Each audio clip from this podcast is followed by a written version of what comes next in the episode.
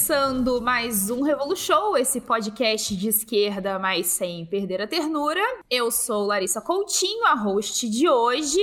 Antes de apresentar o tema, eu já vou apresentar os convidados para não perder tempo. E do meu lado esquerdo está hoje Vitor Vidani.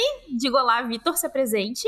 Olá, muito obrigado aí pelo, pelo convite. Estou muito feliz de estar por aqui também. É um grande privilégio, né, fazer parte dessa bancada aqui. Para quem não me conhece, eu estou lá toda semana desde 2012 lá no Peladranet falando sobre futebol, sofrendo com o meu Vasco da Gama, criticando as atitudes infantis de Neymar Júnior? A gente vai fazer isso também, apesar de nesse momento eu estar totalmente em paz com o Neymar e torcendo para ele trazer aí o que a gente quer que ele traga, né? Ao lado esquerdo do Vitor temos ele, Matias Pinto. Diga olá e se apresente. Salve Larissa, salve Vitor. É, Matias Pinto aqui, é, historiador, podcaster, né? Um, um, grande entusiasta da podosfera, que o Revolution agora mais um aí pra lista, né? Eu sou facinho, assim, o pessoal me convida, eu participo, só não falo com fascista, né? Porque minha mãe me deu educação. É, mas é isso. É satisfação estar tá aqui falando com vocês sobre é, dois assuntos que eu gosto muito, né? Que é futebol e política. E ao lado esquerdo de Matias, temos ele, também conhecido como Mozão. Diga olá, Bruno Borella, e se apresente. É, salve para todo mundo. Meu nome é Bruno, né? Também também conhecido como Zapata, por uma meia dúzia de maluco na internet, e conhecido também como Mozão da Larissa. Sou atual coordenador editor, tradutor, designer e office boy da Revanche Editora. Resolvi entrar nessa empreitada e a gente vai falar um pouco sobre duas coisas que eu gosto muito também, né? Como futebol e política. E quero agradecer ao espaço, agradecer o, o Matias, o Vidani, todo o pessoal do Revolution e a audiência também por aguentar essa conversa aí. Quem disse que anarquista não sabe empreender, né, Bruno? Exato. Se tratando de livro, é. eu acho que não é bem empreender, né? Ainda mais na tal conjuntura, né? É.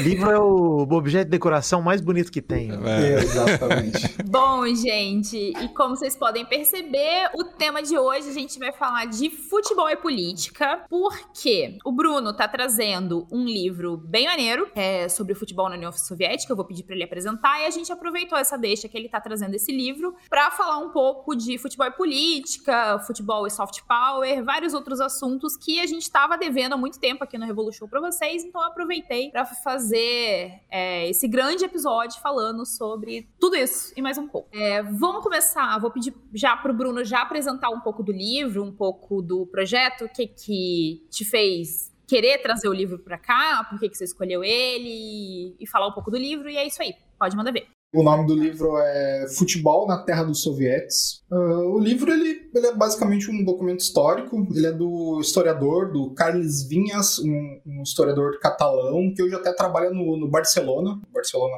Futebol Clube. Tem livros maravilhosos, não só sobre futebol, sobre política, música, etc, etc, etc. E o porquê que eu resolvi trazer esse livro? Por, por oportunidade, né? Oportunidade, o e-mail respondido, o primeiro e-mail respondido, eu falei, é esse. Então, e, pô, é um assunto realmente que, que é hiper interessante quando você começa a ler, entender as nuances de como o futebol nasceu naquela região. E quando a gente fala de Rússia, do modo geral, é um pouco distante, né, para todo mundo, assim, o tema. A gente sabe que tem vodka, urso, e é isso, né, que tem, tem basicamente na, na Rússia e armas nucleares também, tem que lembrar, lembrar sempre disso. Mas, é, de, de novo, o livro é um documento histórico, então você vai pegar desde o Império Russo até no pós-revolução e, e, como o Estado russo utilizou do futebol como, como instrumento estatal mesmo e como instrumento de eu não, não diria manobra assim para não, não só provocativo mas mas todo o uso do, do, do esporte no geral. É, é, assim, é um material muito, muito bom, muito bem feito. O Carlos ele faz sempre trabalhos excepcionais e eu recomendo muito a leitura. Tá, aí você falou um pouco, pouco do livro, e aí agora eu queria que você falasse um pouco do futebol na, na União Soviética, futebol na Rússia, já que é o tema do livro, né? Para o pessoal conhecer um pouco, etc e tal. Então, fique à vontade. Você, Matias, também, eu sei, eu inclusive eu escutei todos os Fronteiras é, sobre o causa, tema. Né? É. é. por causa do Bruno, mas também porque é, é, bom escutar vocês no fim das contas. Eu, eu gosto, eu boto assim, tipo, é relaxante, ficar vocês dois lá falando. De vez em quando eu discuto com vocês pela TV, discuto, assim, mas tudo bem, assim, acontece. O Bruno já viu várias vezes. Então, é vocês fiquem à vontade. é, eu faço isso com muita frequência. É, então, fique à vontade para falar um pouco do como é que começou o futebol lá, quem levou, como aconteceu, etc. Fiquem à vontade. Primeiramente, parabenizar aí o, o, o, Bruno, né, pela iniciativa de traduzir esse livro, porque existe pouco material em português sobre o futebol na, na Rússia e na União Soviética. É, para ser bem sincero, o, o único livro em, em, português lançado no Brasil é, específico né, sobre a, o futebol soviético que eu conheço é a história do futebol na União Soviética, do meu amigo Emanuel Leite Júnior, que foi publicado pela Multifoco. É, e que é, é, é, um guia, assim, né? É, é, é, um livro mais introdutório, assim. Então, imagina até que o, o o trabalho do, do Carlos Vinhas é, é, é, é, mais aprofundado, assim, né? mostrar todas essas questões que, que permeiam o futebol soviético, que vai ajudar a desmitificar muita coisa também, né? Porque tem esse olhar enviesado, né? Enfim, é, muito por conta da Guerra Fria e de como o futebol era utilizado, né? Por, pelos dois blocos, né? Nesse contexto e daí é, a proeminência da, da, da, das, das, equipes do, do, do, do, bloco socialista, né, da, cortina de ferro, é, no, na, principalmente nos Jogos Olímpicos, né, porque daí tinha todo esse debate do amadorismo e do profissionalismo, e que os clubes é, nos regimes socialistas funcionavam como é, associações de trabalhadores, né, então tinha também muito essa questão das categorias profissionais, né, os clubes entendidos como entidades de classe, mas para falar né, do começo do, do, do futebol no, no, hoje né, no território russo, a gente volta lá né, para o pro, pro último quarto do século XIX e, como sempre, foram os ingleses né, que acabaram levando, né, é, principalmente na aristocracia russa, ali é, em, em, São, em São Petersburgo, né, que acabava sendo mais próximo é, do, do, dito Ocidente, né, e, e, que tinha muito essa questão né, da, da, da elite intelectual é, imperial, né, de, de, tudo meio que acontecer em torno né, de, de, de São Petersburgo. Então, o futebol russo dá seus primeiros passos é, ali na região, né? Então a, a gente, claro, a gente é, fala mais detalhadamente disso no primeiro Fronteiras Invisíveis do Futebol sobre a Rússia, que é a edição 45. A gente gravou dois programas né, sobre a Rússia. Então a gente explica um pouco lá é, da formação do, do futebol, mas o primeiro registro que se tem é o St. Petersburg Football Club, né, o nome em inglês, né, mostrando é, muito essa, essa ligação. E daí também a gente é, pensa né, o, o futebol e, e, e é um, uma, uma, uma, questão que eu sempre bato nessa tecla, né, de que o futebol ele é um produto de exportação da segunda revolução industrial. O, o próprio conceito do, do, do, esporte surge ali, né, em meados do século XIX, porque daí você tem é, a uniformidade, né, você tem a unificação das regras, né, que ocorre em 1863, né, no encontro de 11 escolas britânicas, por isso que atualmente né, é, são 11 jogadores de futebol, porque cada escola jogava com, com as suas regras próprias. Então, a partir desse momento, o futebol ele serve né, como um produto de, de, de, exportação do imperialismo britânico, tanto nas áreas é, de, de, domínio, mas sobretudo na, na, na, na periferia, né, nos mercados indiretos.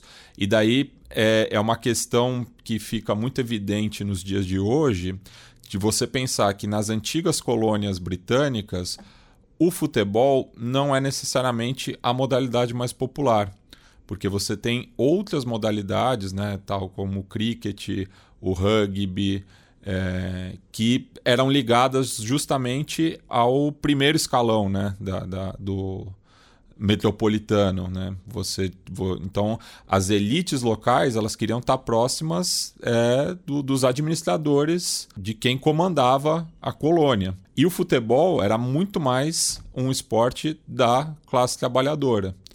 Então, no caso, é, a gente até brinca né, no Fronteiras de que o futebol era muitas vezes trazido por ferroviários ou marinheiros. Né?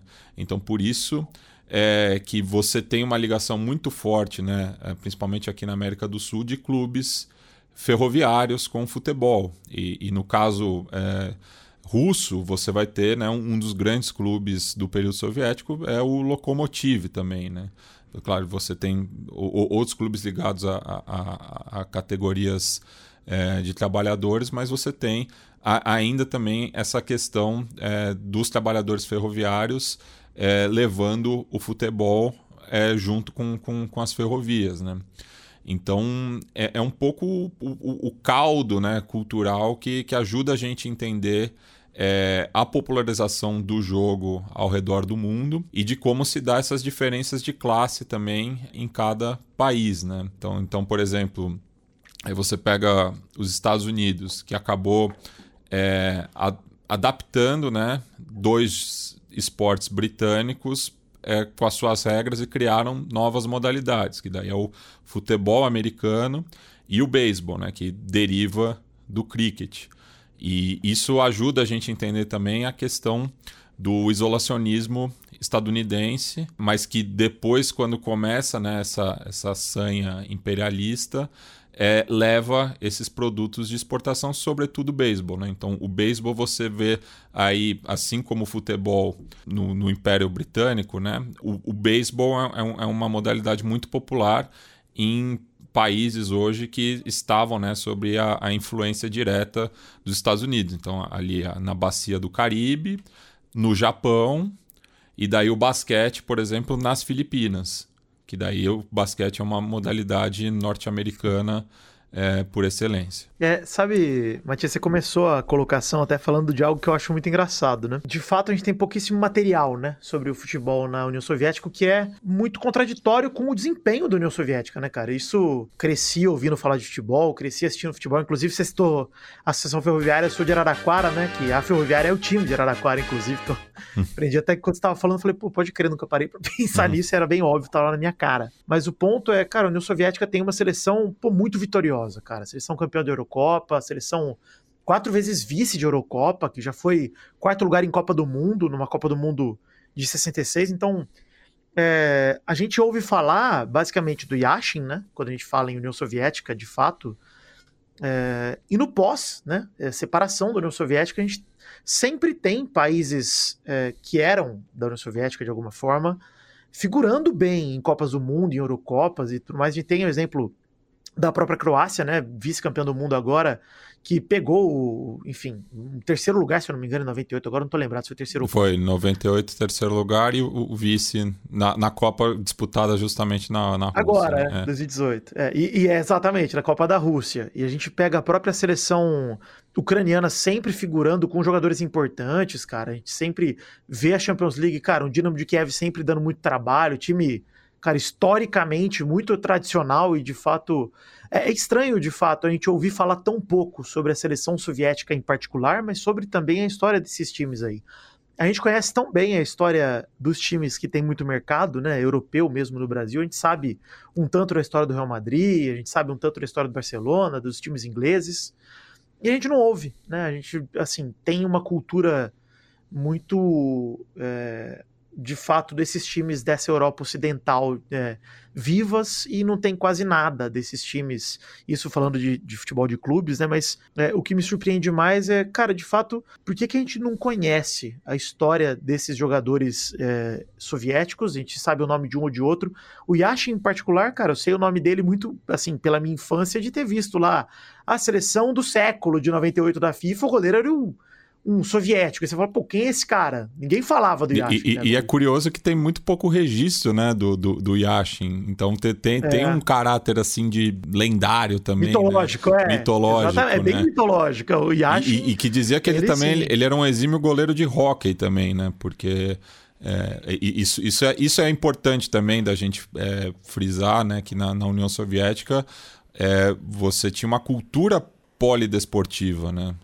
É, uhum. e, e, até lá, lá, lá atrás, né, no, no começo do, do, do século ainda, é, a ginástica, é, tanto é, masculina quanto feminina, era muito valorizada por, por uma questão bélica também, né? De, de formação do, do, do, corpo, né? Da, da, da mente, Soldados, do, do né? equilíbrio, é. né? O futebol é, é, é, era mal interpretado em alguns círculos também, né? Porque é, é, era um, um vício estrangeiro, assim, né? Então tinha esse, esse, essa questão também latente.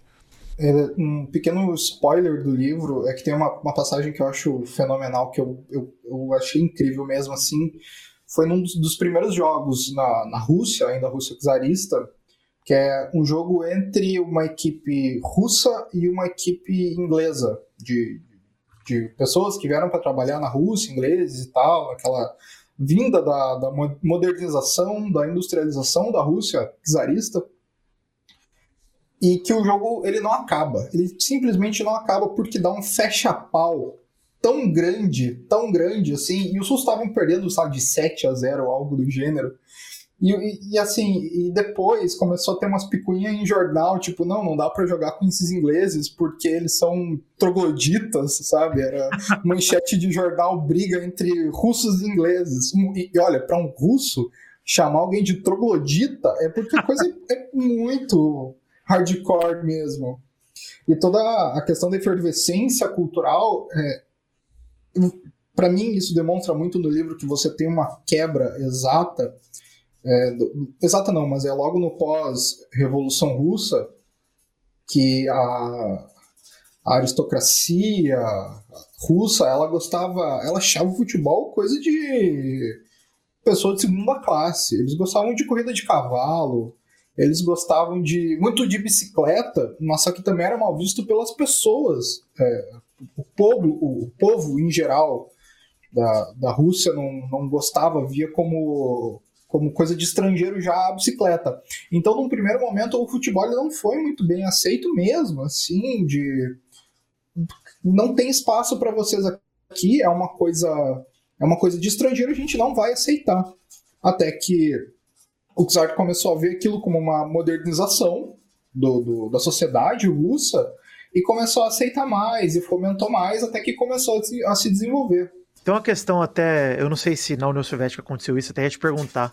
É, o esporte coletivo tem essa característica, né, de contágio das pessoas. Eu acho que nem a questão do futebol em si, mas o futebol, até mais do que isso, é, assim, por ser, ter essa origem popular de fato, eh, de, de trabalhadores, de ferroviários, etc., ele traz isso junto com essa questão do esporte coletivo em que não basta ser um bom atleta, né? não basta ser um cara bom, um cara fora de série, um pugilista, por exemplo, né? A gente tem aí pugilistas russos muito bons aí, os irmãos lá, que eu esqueci o nome dos caras, mas é, é, que eles, eles são ucranianos. O... Ucranianos, é, desculpa. É Klitschko, é. algo do gênero, assim, eu acho. Isso. É. Mas eles sempre têm essa cultura do super atleta, né? Do cara que é o símbolo. E no futebol isso não basta, cara. Então, até acho que isso é um, um elemento a mais para essa cativação mesmo que você citou, que o Kizar acabou entrando, é, entendendo isso como algo positivo, porque é contagiante mesmo, né? Você tá torcendo por um time e não por um atleta, né?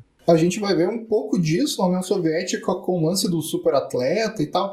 Até tem o, o, lance da que a Rússia foi não pôde não pôde ser a Rússia como Federação Russa jogar as Olimpíadas por uma questão de doping. Isso não é de agora e tal. Não, não tô acusando ninguém de, de nada, não me entendam mal, né? Por favor, Putin. Putin, claro que ele é um ouvinte do Revolution, né?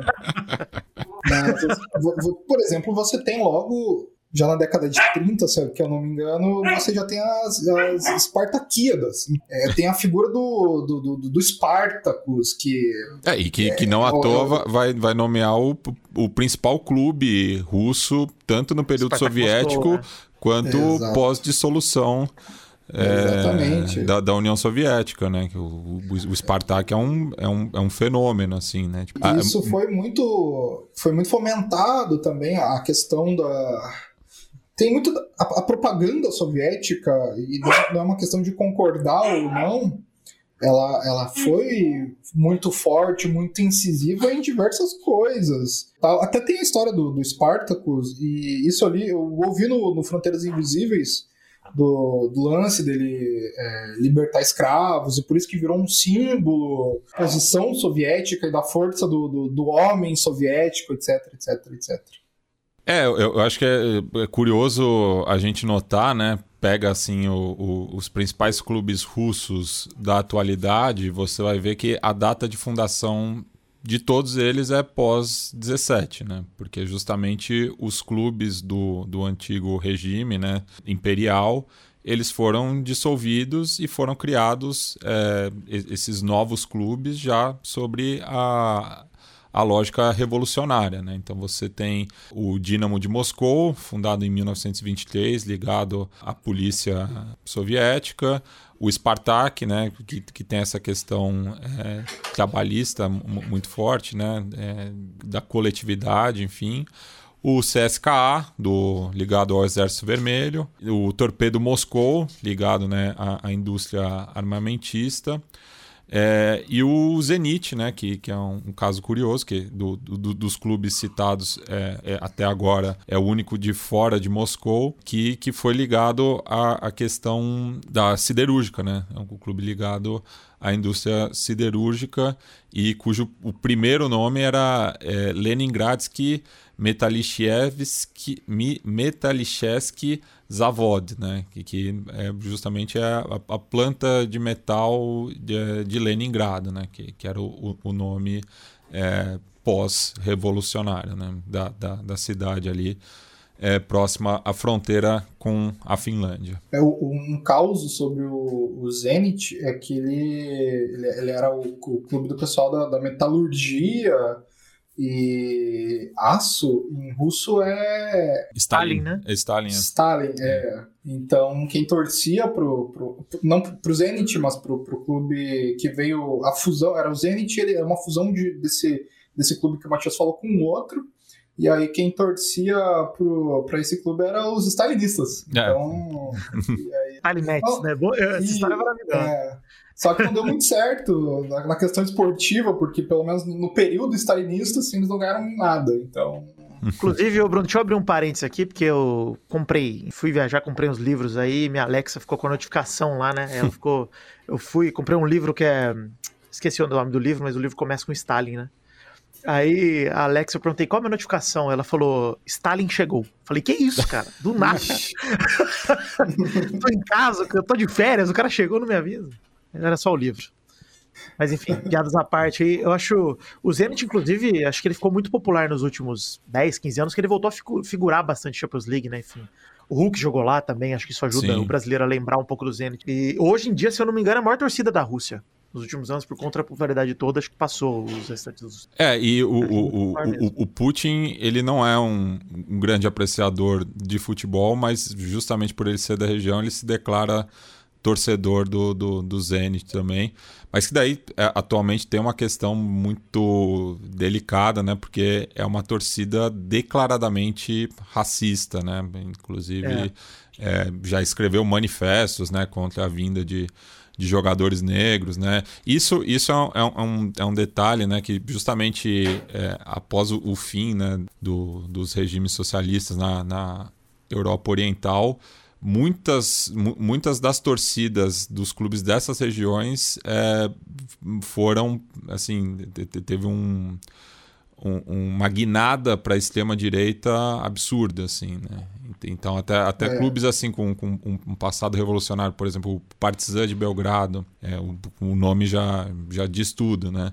Mas ho- hoje é uma torcida extremamente xenofóbica, de, da extrema-direita, enfim. Assim como do, do arquirrival, o, o Estrela Vermelha, também de Belgrado. Então uhum. é, é, é, é, um, é um tema muito delicado também, essa questão do, do, do hooliganismo, como que ele foi é, incorporado após a, a dissolução da União Soviética e se transformou na, na, na, e ajudou né, na, formação aí de, de, de gangues sectárias é, e chauvinistas. Né? É, um outro pequeno spoiler do, do livro, do, do, prefácio, na verdade, do, quer dizer, do segundo prefácio, porque tem dois prefácios, um do Matias e o prefácio original do livro é do Tony Padisha, que é um, é um jornalista da, da, da Catalunha, hiperconceituado e tal. Ele, no começo dos anos 2000, ele foi ver, se eu não me engano, era um CSK, CSK e um Spartak, se eu não me engano. É aqui, que hoje é o clássico e... mais pegado de Moscou. Assim, Isso, né? e aí era, era pra... Se eu não me engano, era pro rebaixamento de um dos clubes, e, e aí ele via bandeiras da União Soviética, bandeiras... Isso na torcida, ele via as bandeiras da União Soviética, bandeiras do Império Russo, e aí tinha um, tinha um moleque no, no, meio da torcida, assim, que ele tava com uma camiseta com, com a cara do Adolf Hitler, sabe? Então, é, é uma parada bem complicada o lance do racismo. E falando, foi falar do Zenit, teve o caso do Malcolm, né? Jogador Sim. brasileiro que foi hostilizado de uma forma completamente estúpida e bizarra pela torcida do próprio clube, sabe? Nem, nem só ele, né? Acho que hoje, hoje no Zenit tem o Claudinho, que era do Bragantino, que tá lá também, o é Wendel. É, acho que brasileiros sempre conviveram em times russos, principalmente aí, ucranianos também. É só, só ver o Shakhtar, né? O Shakhtar, se você é. pegar o elenco do Corinthians aí, metade tava no Shakhtar em algum momento aí. É, e realmente é, isso acontece de, assim, infelizmente acontece de tempos em tempos, né? Com algum. Acho que o mais recente eu também lembro da do Malcolm, é, e, cara, é, é, enfim, né? Tem nem muito o que dizer sobre isso, né? É uma infeliz situação aí que, que só tem piorado no fundo, né? É, como o Matias falou, é, quando cai a cortina de ferro, quando é, acontece a dissolução da União Soviética, eu não consigo compreender esse fenômeno. Essa guinada, que, né? A guinada para a extrema-direita e o lance do racismo. Até, pô, tinham várias campanhas contra o racismo dentro da, da União Soviética.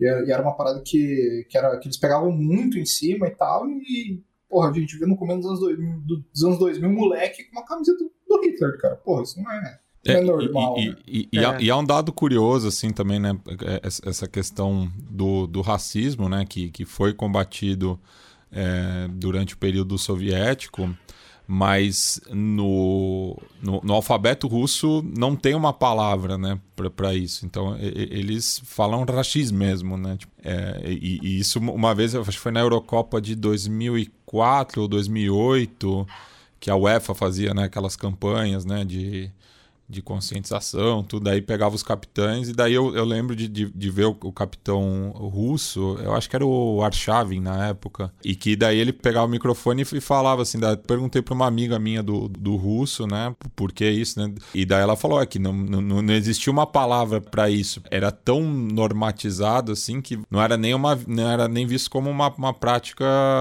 negativa, né? Cabe lembrar, né, que no, no período czarista, por exemplo, você tinha né, os pogroms né, que, que, que perseguiam é, comunidades é, judaicas, enfim, de, de outras é, minorias étnicas ou religiosas dentro do Império Russo e que era legitimado pelo Estado, né? Era meio é, é, é, tinha até um assim é, meio macabro isso, mas é, tinha um aspecto lúdico também, né? Porque era uma forma de você canalizar a frustração da, da, da população em torno de um inimigo interno. Isso era é, normatizado, né? Pois é. E, e, até, quando vocês falavam, eu até fui pesquisar porque eu tinha impressão de alguma coisa e lembrei de fato. A gente falou do caso do Malcolm aí em relação ao Zenit, mas em 2011 teve o caso com o Roberto Carlos, né? Que tava no Ange. Eu, eu não consigo falar o nome desse time. É, Machacalala, né? Lá da. É, do... Macalacla lá, sei lá. E o, o, Roberto Carlos, ele foi. É enfim, insultado pra caramba. E o Roberto Carlos, né, cara? Que é um jogador de seleção brasileira, campeão do mundo, renomado em Real Madrid.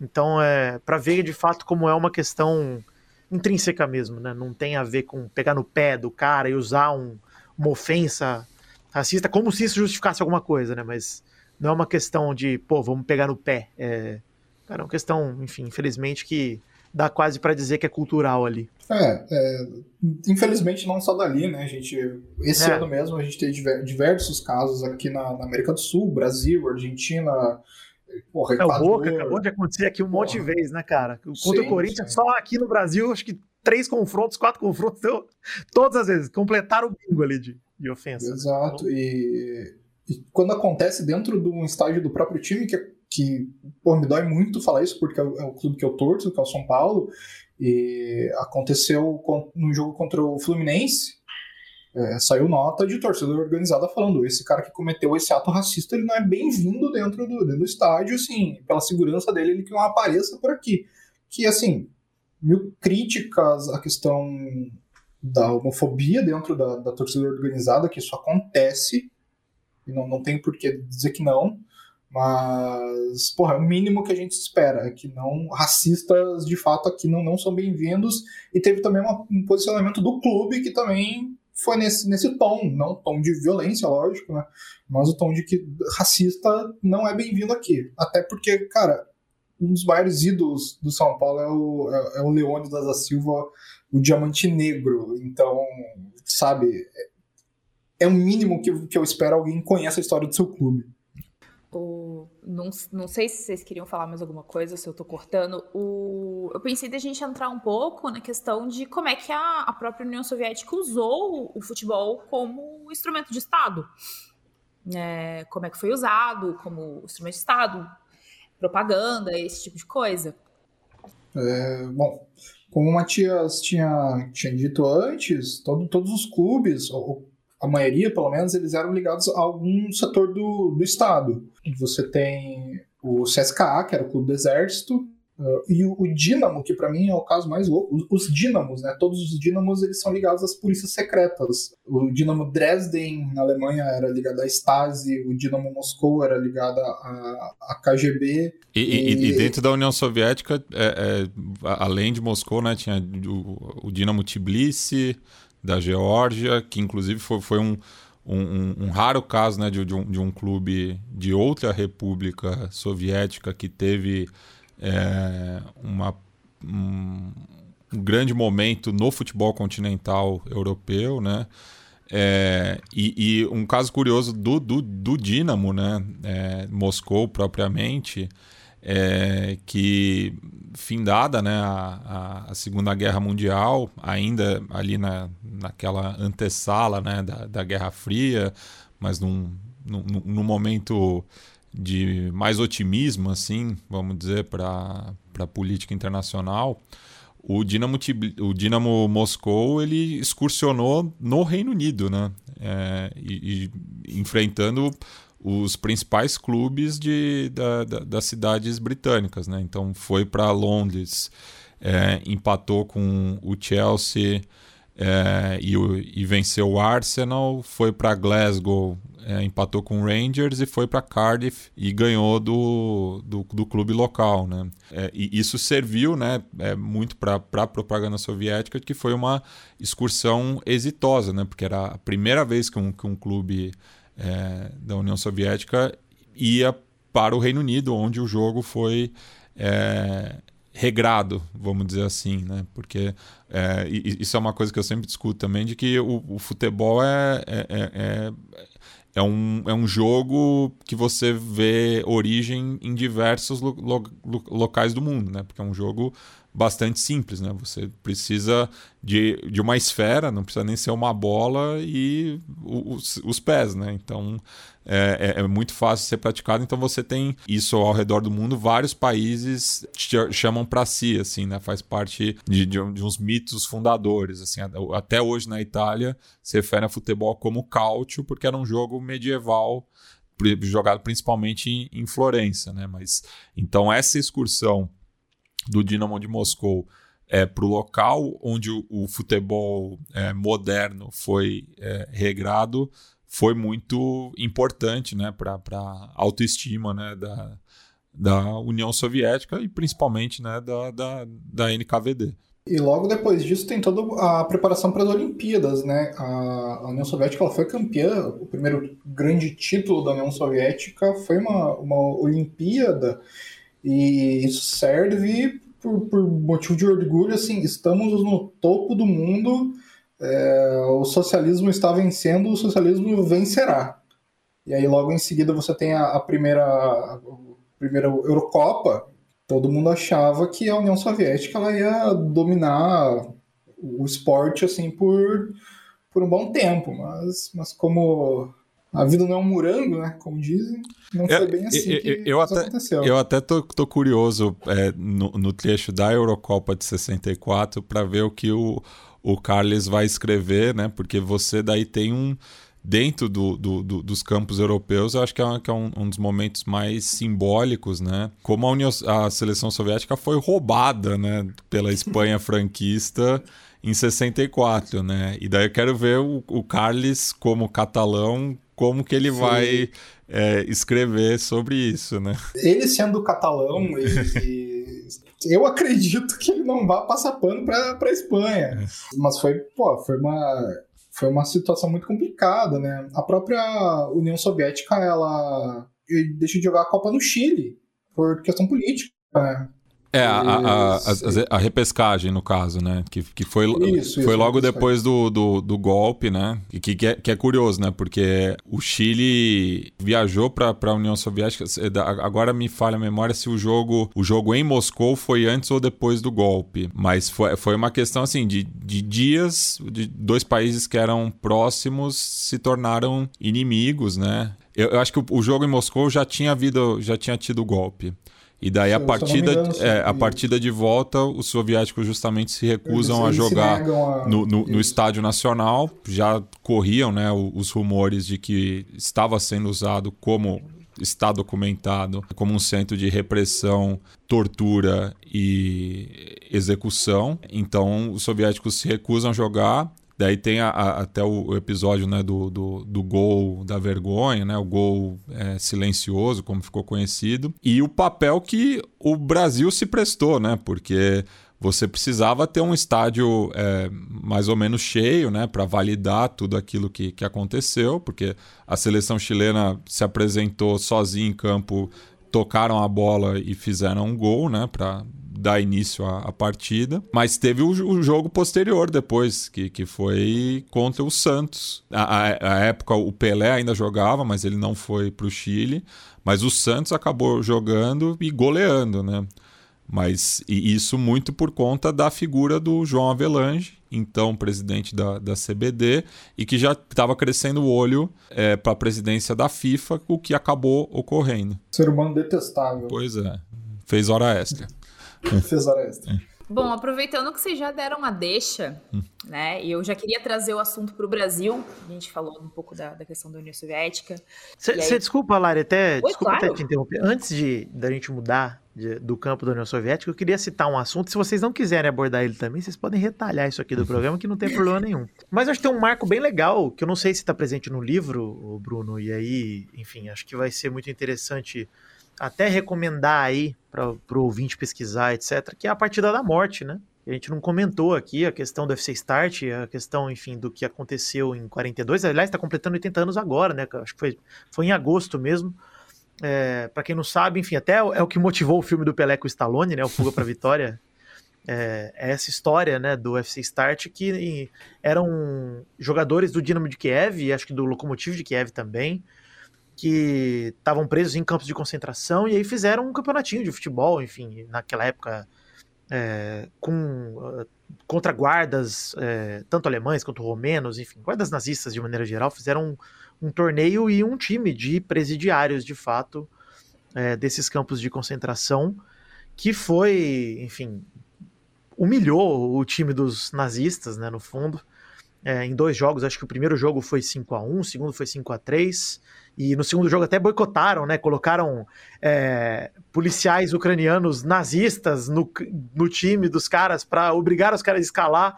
E mesmo com esses caras, como eles eram jogadores de fato muito melhores do que os amadores ali guardas, etc. Os caras deram um couro no, nos nazistas de novo. E... É, um, um dos, um, uma das partidas foi contra o, o, próprio regimento da Luftwaffe, né? Na, na, pois na é, região, acho que eles disputaram né? nove jogos. Eu, é. eu, não sei exatamente. É, isso está bem, tá bem documentado no, no, no, livro do Andy Duggan, né? O Futebol e Guerra, se eu não me engano. Futebol e Guerra, é verdade. É. O, o, jogo, o jogo derradeiro não foi contra um catado da, da SS, algo do gênero? Eu não, eu não é, eu o, recordo. Hum. Os dois últimos jogos foram contra o mesmo time, né? Que é o Flakelf, que eram catados de guardas da, da, enfim, da Alemanha nazista. Eu não lembro se era só alemães ou se tinham outras nações também. Mas foi justamente isso, e isso acabou tendo. Eles tinham que perder aquele jogo no fundo, né? Era um jogo para eles perderem de fato. Chamaram acho que duas mil pessoas no estádio, e aí eles, acho que motivados pela galera gritando por tudo, com raiva, foram e meteram a sacola nos, nos nazistas ali, o que foi uma coisa triste no fim das contas, porque eles foram, enfim, a maioria do time foi torturada, foi assassinada, executada logo na sequência.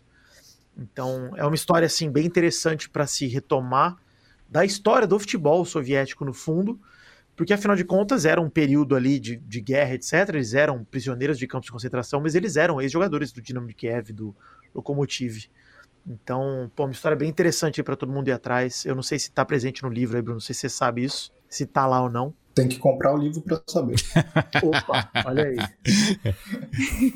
Acho que valia a pena trazer para todo mundo conhecer essa história aí, pelo sim, menos para ir atrás, que é uma história bem legal. Não, super inter... eu, eu mesmo não conhecia, eu achei fantástico até, vou pesquisar mais, vou dar Inclusive o filme mais. do Pelé, Lari, é, no filme do Pelé dá tudo certo no fim, essa é a diferença, né, com ah, o final. E o Pelé é um goleiro, não é? Não, não, o Stallone é, o Stallone, é O Stallone é, o goleiro.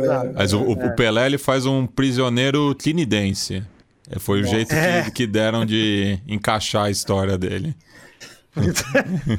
é, e assim, é um filme, assim, vale a tosqueira, né, do filme, etc. E é um filme de um período bem. É, não que tenha mudado muito, né, mas centro-americano no fundo disso, né? De somos os heróis os, e tudo mais, mas é um. Eu acho que vale a referência pela, pela referência histórica também. é, mas, mas o, o, filme é mistura, um filme mistura porque não, não são ucranianos no caso, né? São, são prisioneiros de guerra, né? Do, do, é. do, do, do dos aliados no geral, né? Do, é, mas enfim, tem o Michael Caine, né? Que, que faz um. É o Michael Caine, é verdade, é, né? um, né? O Alfred do, dos Batman. Pois é, e o. É o, o Oswaldo Ardiles também, que na época jogava na, na Inglaterra e que até tem um, um, um caso curioso aqui também, né, dessas relações de futebol com, com, a política, porque o Ardiles jogava pelo Tottenham durante a Guerra das Malvinas e ele teve um primo que é, é uma, é um, é, foi uma das baixas, né? O primo dele era piloto da Força Aérea Argentina e acabou morrendo. Então ele estava bem dividido né, nesse, nesse momento histórico. Pois é. O Ardiles, para quem não lembra, era jogador da Argentina na Copa de 78, no fundo, Isso. Né? Ele era meio-campista da Argentina. Foi campeão pelo Huracan em 73 também. É, o lance da Guerra das, das Malvinas, que a gente vai ter um desdobramento dentro de campo, querendo ou não, né? Que é o Maradona fazendo aquele gol fantástico e o gol de mão, o famoso gol de mão, que, foi para lavar a alma de todo mundo. E não foi numa final de Copa, foi, foi nas quartas? Foi nas quartas, quartas de final. É. Quartas. Tem, quartas é, de, de esse final. é o, o, jogo que tem o gol mais bonito de todos os tempos, na minha opinião, aí, que é o barrilete cósmico né, do é. Maradona. Que cósmico, tem nada igual na história do futebol para mim. E o Messi fez um gol quase igual, inclusive, mas não é igual porque não é em quartas de final de Copa do Mundo. É, então ele fez muito. na Copa do Rei contra o Getafe, né? Contra o Bilbao, é, Getafe, é, é, é Getafe, não tem como, né? Mas o lance é muito parecido, é realmente. Muito parecido. Mas é justamente Mas é a, a, o que cria também a mitologia desse gol é a narração é, do Vitor Hugo é, Morales. Fantástica. Que é impressionante, né? O, o, cara criou um roteiro ali na hora, né? Tipo... É impressionante. É. Você citou até do Ardiles, que eu lembrei, cara, tem o Bob Moore, né, cara, no filme. Tem, tem é, muito jogador tem, ali. Tem, tem outros jogadores também. Acho que vale pela, pelo menos pela, pela tosquice de ver o Pelé batendo é. uma bolinha com o Stallone, vale é. a pena, cara. É, o Pelé ensinando o Stallone a cabecear. É, se for falar de futebol, o Pelé pode ensinar qualquer um a fazer qualquer é. coisa. Né? Qualquer coisa. Dentro de campo, não é. tô falando do, do Edson Arantes do Nascimento, tô falando do Pelé. Acho que nesse caso tem que separar o artista da obra e etc. Toda essa conversa que tem sempre, né? Porque é, é bem complicado. Ok, então vou aproveitar. Então, eu, eu, gostei muito da história que você contou, Vitor. Eu não conhecia, não sabia nada, então eu achei sensacional. É, quando você falou que eles eram obrigados a lutar com guardas e afins. Eu, eu já estava imaginando o que, que, seria o final, porque eu tenho até um camaradas que eu falo sobre ele, que é o Rukeli, que era um boxeador alemão, ele era cigano, etc e tal, foi preso no campo de concentração e ele, ele venceu algum... É, ele foi o melhor do país, só que ele não podia ganhar o título porque ele não representava o ideal do ariano e etc. E aí, quando ele é preso, por ser cigano, ele é obrigado, descobrem quem ele é em um momento, ele é obrigado a lutar com os guardas e ele é colocado para lutar todas as noites sem fim. E é para ele perder, só que em uma dessas ele acaba movido no ódio, dando um nocaute no cara, o pessoal fica puto, ele é morto por conta disso. Mas aí, quando você contou a história dos jogadores, eu já tava imaginando um final parecido, final é. nazistas, né? É. Povinho maldito. Previsível. É, né? Previsível banda de covarde, né? É isso que eles fazem. Bom, mas agora indo para a questão do, do, futebol no Brasil, trazendo um pouco para cá, porque a gente falou um pouco sobre toda essa questão do futebol como instrumento de Estado, futebol como soft power. É, a gente tem alguns momentos que são bem marcantes aqui próprio no Brasil, por exemplo, o que, que foi é, a seleção.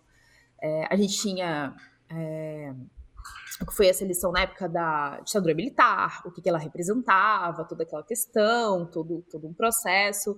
É, a gente tem aqui no Brasil várias seleções que, que foram muito revolucionárias, por exemplo, o Vasco da Gama, é, na sua história em diversos momentos. É, então, eu queria trazer um pouco dessa questão do futebol e da política aqui no Brasil. Então, não sei quem quer começar, quem tá afim, quem quer. Ó, Larissa, eu, eu, eu costumo dizer é, que, que o futebol, né, é, e, e, os, e os clubes, né, porque acabam sendo uma das principais representações do, do, do, jogo, né, até nessa questão do coletivo, eles são espaços em disputa, né? Então, e, e assim, é, acho que muitas vezes a gente tem que é, deixar o vício do clubismo, muitas vezes, para também é, ter uma abordagem crítica em relação aos clubes, porque todo clube no futebol brasileiro, os clubes assim do, do mais populares, né, com, de, de, torcida de massa, enfim, todos eles têm teto de vidro, né? É, enfim, uhum. se você for analisar a história, você vai ter assim, momentos de, de, de orgulho e, e, e, momentos que, que realmente você tem que é, fazer uma reflexão crítica em, em relação a isso. Né? Tem, tem um, um texto que eu, eu, eu, participo do podcast da Trivela também, que é um site especializado em futebol, é, principalmente internacional, mas comenta também sobre futebol nacional. E nos 50 anos do golpe, eles fizeram um texto muito interessante que era o que o seu clube fez durante a ditadura, né? Para meio todo mundo é, realmente encarar né, esse, esse período histórico e ver como os clubes acabaram servindo, é, todos eles, para a legitimação do, do regime. Né? Claro que você tinha né, é, correntes é, opositoras dentro de, de cada um desses clubes e o, o próprio ressurgimento das torcidas organizadas mostra né, é, que o, segmento jovem da maioria desses clubes, e, e, eu digo, eu enfatizo esse termo jovem, porque principalmente no Rio de Janeiro, as principais torcidas organizadas que surgem ali após o AI-5, né, é, um pouco antes e depois do AI-5, né, porque a primeira é a torcida jovem do Flamengo, que antes era Poder Jovem e que surge em 67, mas depois do AI-5 você vai ver a proliferação de diversas torcidas que são as que a gente conhece atualmente, né, espalhadas pelo Brasil, de você ver uma contestação à ordem, né? Então, é, seja pelo nome, pelos cânticos, esse segmento da, da sociedade encontrava para se posicionar contra é, a ditadura. Né? Então, era na arquibancada, era um espaço mais seguro para isso, porque você tem justamente esse anonimato da, da, da, multidão. Né? Então, você vê diversas manifestações contra o regime é, nos estádios. Né? É, não só no Brasil, né? Aqui no, é, como eu estudo isso mais na, no, no, no Cone Sul, também vejo é, exemplos disso ao redor do continente. Mas então eu, eu, eu, eu acho que, é, que, que é, é, sempre importante frisar isso, né? Que o futebol, assim como o, qualquer outra atividade humana, né? As artes, a religião, enfim, são espaços em, em disputa, né? É, ainda uhum. mais hoje em dia, né? Que a gente vive essa é, é, é, esse, esse, momento histórico né, de, é, de acentua, acentuamento ideológico. Né? Você vê, por exemplo, o próprio é, mandatário aí, que ele veste todas as camisas. Menos uma. Verde. Menos poder, uma. Exatamente. exatamente. Né, Brunão? Menos, Menos uma. uma. Por, por pura homofobia, né? Mas, Exatamente. Mas ele não, não veste a camisa do, do, do, São Paulo. Espero que até o final do mandato dele. Não vista, né? Não vista, um orgulho, que vai ser, honra, vai um, ser um título. Vai Porra. ser um título que, que a gente tem que comemorar. É, eu não sei, é, aí, Matias, eu posso estar tendo uma falsa memória aqui. Até ia perguntar para você e para o Bruno aí se vocês veem de forma diferente. Mas a gente até comentou da origem do futebol na União Soviética, de como ela veio é, sendo algo popular e escalando, né? Até conquistar o czar, etc. Aqui no Brasil foi o oposto, né? Foi trazido pelas elites e quando isso foi indo para a sociedade, para o povo, etc., foi se tornando popular, as elites rejeitaram. A história do Vasco, isso já trazendo história de fato a história mais conhecida do Vasco, dos camisas negras e da resposta histórica, que aí fica a recomendação, mas resumindo muito grande, é, o Vasco da, Grama, da Gama é um time de subúrbio do Rio de Janeiro. Para quem já visitou São Januário sabe como São Januário é, é até esquisito de estar tá lá, porque você está no meio da cidade, no meio da, de uma vila, de umas casas e blá, um estádio do nada. E aí você percebe até a história de São Januário sabendo que era um time popular de trabalhadores, de pessoas excluídas da sociedade, de pessoas marginalizadas, que alugava terreno do Botafogo, do Fluminense para jogar, e aí compraram o terreno de São Januário e a própria torcida ergueu o São Januário. E em 23, o Vasco foi campeão carioca com os camisas negras pela primeira vez na história, conquistando seu primeiro título. E aí, por conta desse título de 23, no outro ano falaram: opa, esses pobres aí, basicamente é isso, esses pobres negros do time de vocês não podem mais jogar, não. Porque futebol é coisa de elite. Futebol eles não podem jogar. É, cri criaram Vasco, um mecanismo, então... né, de que o, o, os jogadores eles tinham que assinar a súmula. E é. justamente é. o Vasco ser um, um clube de, de, de, trabalhadores, muitos deles analfabetos, eles não, não sabiam escrever o próprio Exato. nome. Daí o Vasco justamente cria uma escola que funciona até hoje é. lá em São Januário para alfabetizar o, os jogadores, né? Isso. E fazem a resposta. Uhum. Inclusive, tem o texto da é. resposta é. histórica do presidente do Vasco na época, que esqueci o nome dele agora, desculpa aí, gente, mas é isso aí.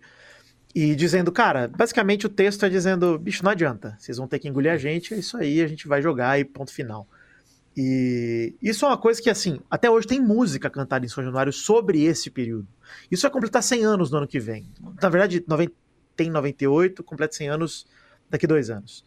É, caraca, eu sou de exatas, hein? Olha a conta difícil que eu tive que fazer. Mas esse ponto todo, né, de você entender que aqui foi uma retomada popular do esporte. Cara, o Brasil teve que retomar isso para o povo. Isso chegou aqui como instrumento das elites de fato, como assim como a gente comentou da União Soviética do cricket, né, e de esportes que já eram elitizados, aqui o povo teve que tomar isso de volta através de movimentos como esse, né? E aí o, o Matias citou o que o seu clube estava fazendo durante a ditadura, e é engraçado como eu até gravei um Peladranet com o Felipe Figueiredo lá do Xadrez Verbal também, e com o Bruno Brando, que eu não sei se você deve conhecer também, sim, sim. sobre a democracia corintiana, é, como um todo, enfim. E é, é, engraçado como não houve movimento organizado no Brasil até a democracia corintiana, de fato, durante a ditadura, é, como movimento mesmo. Existiam lutas individuais de sindicato, no Vasco teve um, do Zico também teve no Flamengo, etc. Mas era individual, era um aqui, um ali. E a partir do momento que o Corinthians, como instituição, se coloca como um posicionamento político também, porque era isso, a questão do dia 15 vote, de do pessoal entrar e levar e falar: e aí? Vamos jogar como? Vamos votar. Pega e. Ah, vamos botar na camisa e foda-se. Esse enfrentamento, né, essa postura de enfrentamento, eu acho que faz parte de todo esse movimento de retomada mesmo, cara, do futebol para o povo, né? Se a gente parar para analisar o Brasil como contexto histórico de fato de é, essa nossa covardia conhecida, né? país que nunca se tornou independente com luta nenhuma, né? É, acho que é mais um movimento também que a gente, assim como em todo o resto, foi também devagar conquistando o esporte de volta. E até hoje, cara, quando a gente olha para os estádios é, com o preço caro que tá, com o ingresso da forma como tá hoje, etc., é um retrocesso muito grande, cara. Por, por tudo que a gente já conquistou dentro do esporte, como como povo mesmo, como sociedade. Cara, o futebol no Brasil não é simplesmente o Flamengo com uma folha salarial entre as 20 maiores folhas do mundo. Futebol no Brasil é quadra na favela, é jogar, jogar bola na, na quadra do seu bairro, naquele rapadão de terra, com aquela trave torta, é jogar naquela, naquela praça de igreja de chão de ladrilho com uma inclinação de 45 graus que um time tem prioridade sobre o outro. Isso é futebol no Brasil, né? Então, todos esses movimentos da democracia corintiana, desde o Vasco lá atrás, eles são para mim de cara, sempre uma luta constante de retomar isso. Sempre tentam roubar o futebol da gente, parece. E a gente vai lá e tem que sangrar mais um pouco e retomar. E é curioso, né? Porque quando surgem, né, o, o, os primeiros clubes, né, ligados à elite, né, o, os, os, campeonatos estaduais que, bem da verdade, eram campeonatos capitalinos, né? Tipo, tinham muitos poucos clubes do interior, era uma coisa muito urbana, né, né ali no começo do século passado. Então você, você tem né, a formação de, de, de clubes é, da elite econômica, aí você começa né, a, a, ter torcedores né, de diversas classes sociais, mas já, já tinha um recorte, né? O, o, estádio ele já era é, já tinha espaços excludentes, né? Isso lá atrás. É, depois come, o, o, começa surge né, o, o, profissionalismo marrom, né, de, é, jogadores que eram pagos é, não de uma forma é, legítima, né, porque era contra o regulamento, mas você começa a ter esse mecanismo, então você já começa a ter né, o futebol como um instrumento de, de ascensão social. Aí vem a, a questão do profissionalismo, né? Porque daí é quando a Elite perde o controle do jogo em campo de vez, né? Porque ela vai cada vez ser menos representada dentro de campo. E, e é até curioso, porque o, o, São Paulo surge de um, de um debate assim, né? Porque é, eram atletas do paulistano e da Associação Atlética das Palmeiras, que não tem relação com o Palmeiras atual, que na época era o Palestra Itália, que queriam se profissionalizar que queriam que o futebol fosse profissionalizado. Tanto é que o primeiro jogo, é, já sob o regime profissional é, no Brasil, é um São Paulo e Santos em 1933. Né? Então, São Paulo foi pioneiro nessa questão do, do profissionalismo, né? Do, do, dos atletas se entenderem como é, profissionais. Né? É, mas daí a, a, a, elite dirigente ela vai para os postos de comando, onde ela permanece até os dias de hoje. E as arquibancadas que se popularizaram após a profissionalização, hoje ela está regredindo ao, ao que era no passado. Né? O futebol cada vez mais ser é, um espaço, é, uma, uma opção de entretenimento para a elite. Eu, eu vejo o modelo de negócio do futebol como os grandes estrangulando os pequenos de uma forma muito brutal, sabe? E, por mais que, que eu torça para um, um, time do eixo, né? Além de ser gaúcho, eu torço para um time do eixo, já, já, tá, já tá errado aí, né? Mas tem, tem, tem uma história por trás disso, tá, gente? E, e, mas eu, o que eu, eu, consigo notar é que além desse modelo de negócio, e, tem. O, e é por causa do capitalismo mesmo, sabe? E quando a gente vê um jogador sendo vendido por 100 milhões de euros, coisa que pagaria uma dívida de um clube aqui no Brasil, por exemplo, é completamente absurdo. Mas só que, por outro lado, eu não sei se, se cabe mais hoje em dia outro modelo de, de futebol, como era na, na década de 60 ou 50, dos jogadores não sendo mais profissionais, não, não no sentido do, do amadorismo, mas profissional no sentido da, da excelência mesmo. É, é o trabalho do, dos caras. Mas em relação aos clubes, como o Matias disse, todos os clubes brasileiros eles têm teto de vidro, talvez o teto de alguns é maior do que dos outros, né? Mas, mas todos eles têm teto de vidro.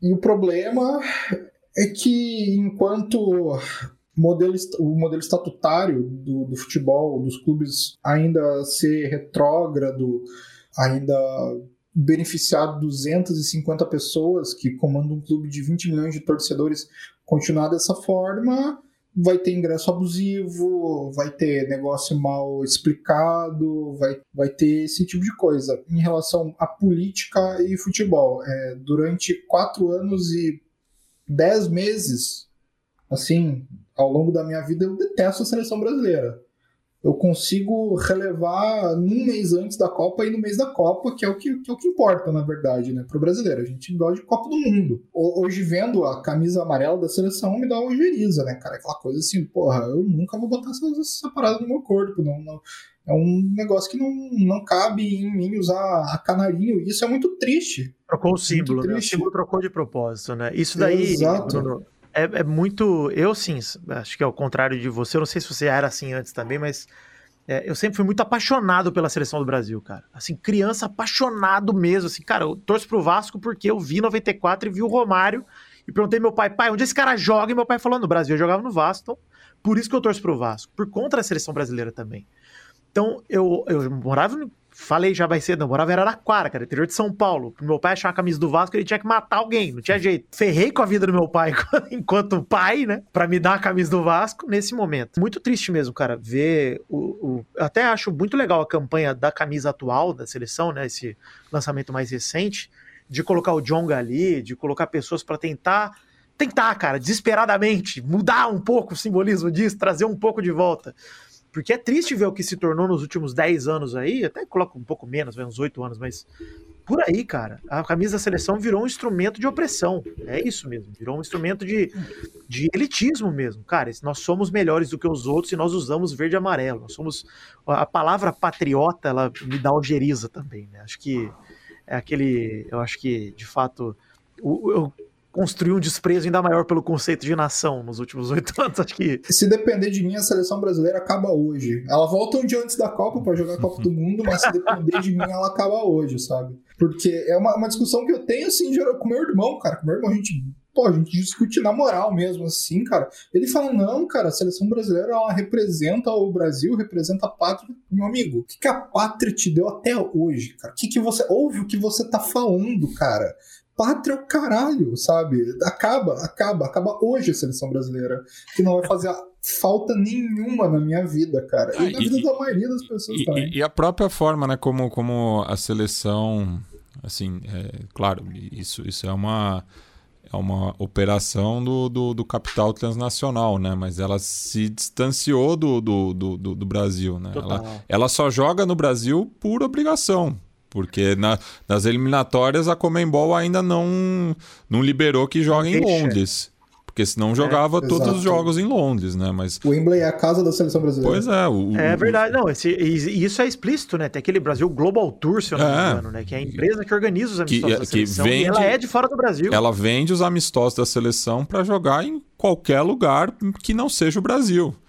Então, é. então daí fala, ah, porque é, o, o, brasileiro é, não, não, acompanha mais a seleção. Não acompanha porque ela não joga aqui. E quando eu, joga eu, é 500 pau para entrar no é. estádio, cara? Eu, te, eu, tenho, eu tenho 36 anos, eu nunca vi um jogo da seleção aqui, enfim, em qualquer lugar, né? Nunca viajei também atrás da seleção, mas eu nunca vi um jogo do Brasil jogando em casa, porque desde que eu virei, né, uma população economicamente ativa, ela nunca ela parou de jogar, né? Porque quando é. era criança não tinha condição também de, de ir num jogo da seleção, que nem não era tão caro assim. Era mais caro do que o, os jogos dos clubes, mas não era tão caro quanto não. é hoje. Mas mesmo assim não tinha condição de, de, de ir, né? Voltando um pouco agora na história, porque lembrando da, da camiseta canarinho e tal, a seleção brasileira ela já foi utilizada como um instrumento de, de soft power Não, pela ditadura militar, Sim. né, cara? A, a, Copa de 70, quando a gente ganha, a, a gente ganha ótimo, parece que eu tava lá fazendo gol com porra. Pelé! É. Porra.